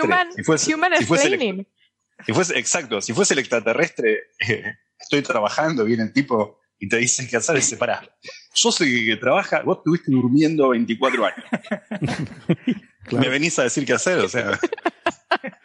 Sí, sí, por eso. Me recuerda, hace poco estuve viendo. Ostras, es que se despierta con una resaca de carajo en una nave. Es. Sí, sí, hace, poco. Es una fantasía de novela maravillosa. Estuve viendo em, eh, alguien que había puesto en redes sociales un, eh, un vídeo antiguo de una entrevista a Carl Sagan eh, en el que le, le, preguntaban, se acababa de estrenar La Guerra de las Galaxias, y le estaban preguntando y decía que no le había gustado nada, que para empezar todos los personajes eran humanos y blancos. Dice, eh, empieza la ah, película y dice, en una galaxia muy lejana, y aparecen humanos hablando en inglés. Y luego resulta, y son todos blancos.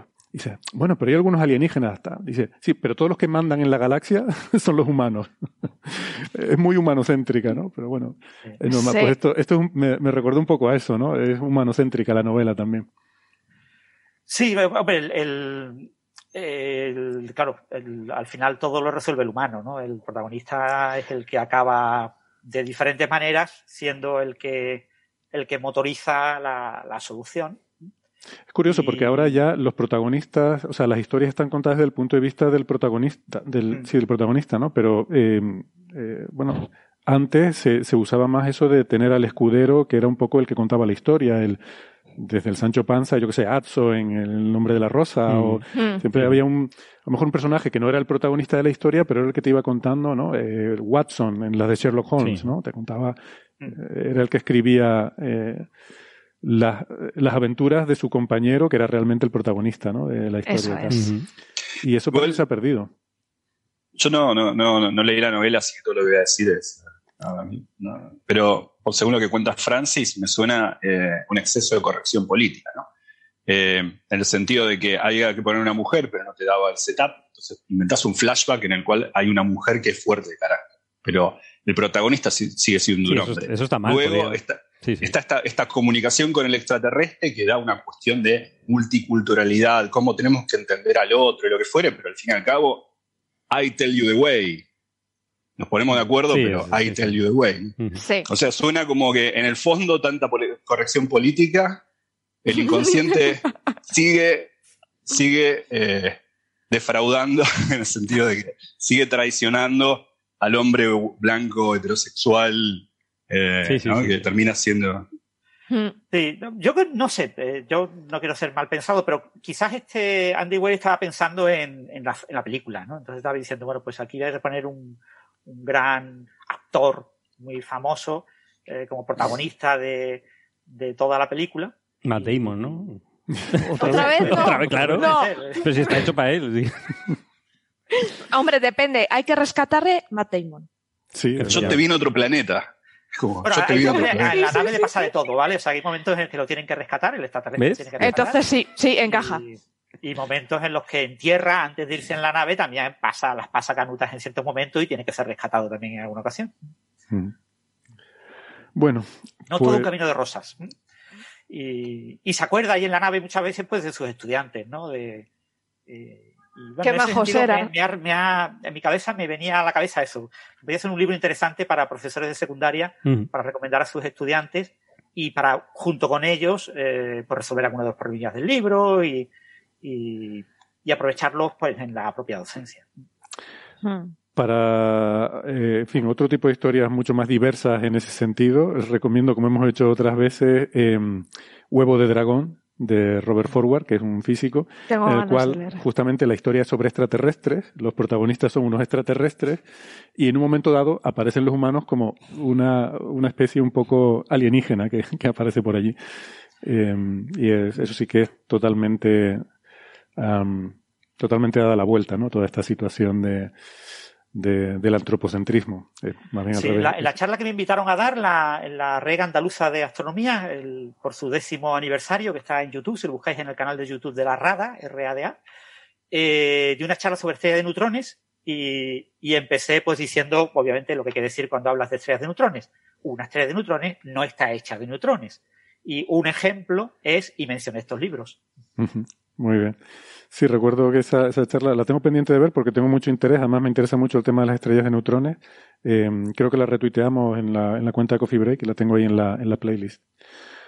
Bueno, eh, pues nada, si quiero avanzar un poco en la playlist, creo que tenemos que ir poniendo eh, fin al episodio de hoy. Así que les doy las gracias eh, a la gente que nos ha acompañado en el chat. Hoy nos hemos quedado sin tiempo de nuevo para, para las preguntas.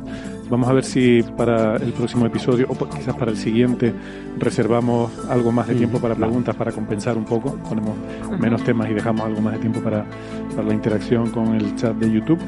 Pero en cualquier caso les damos las gracias por habernos acompañado en directo.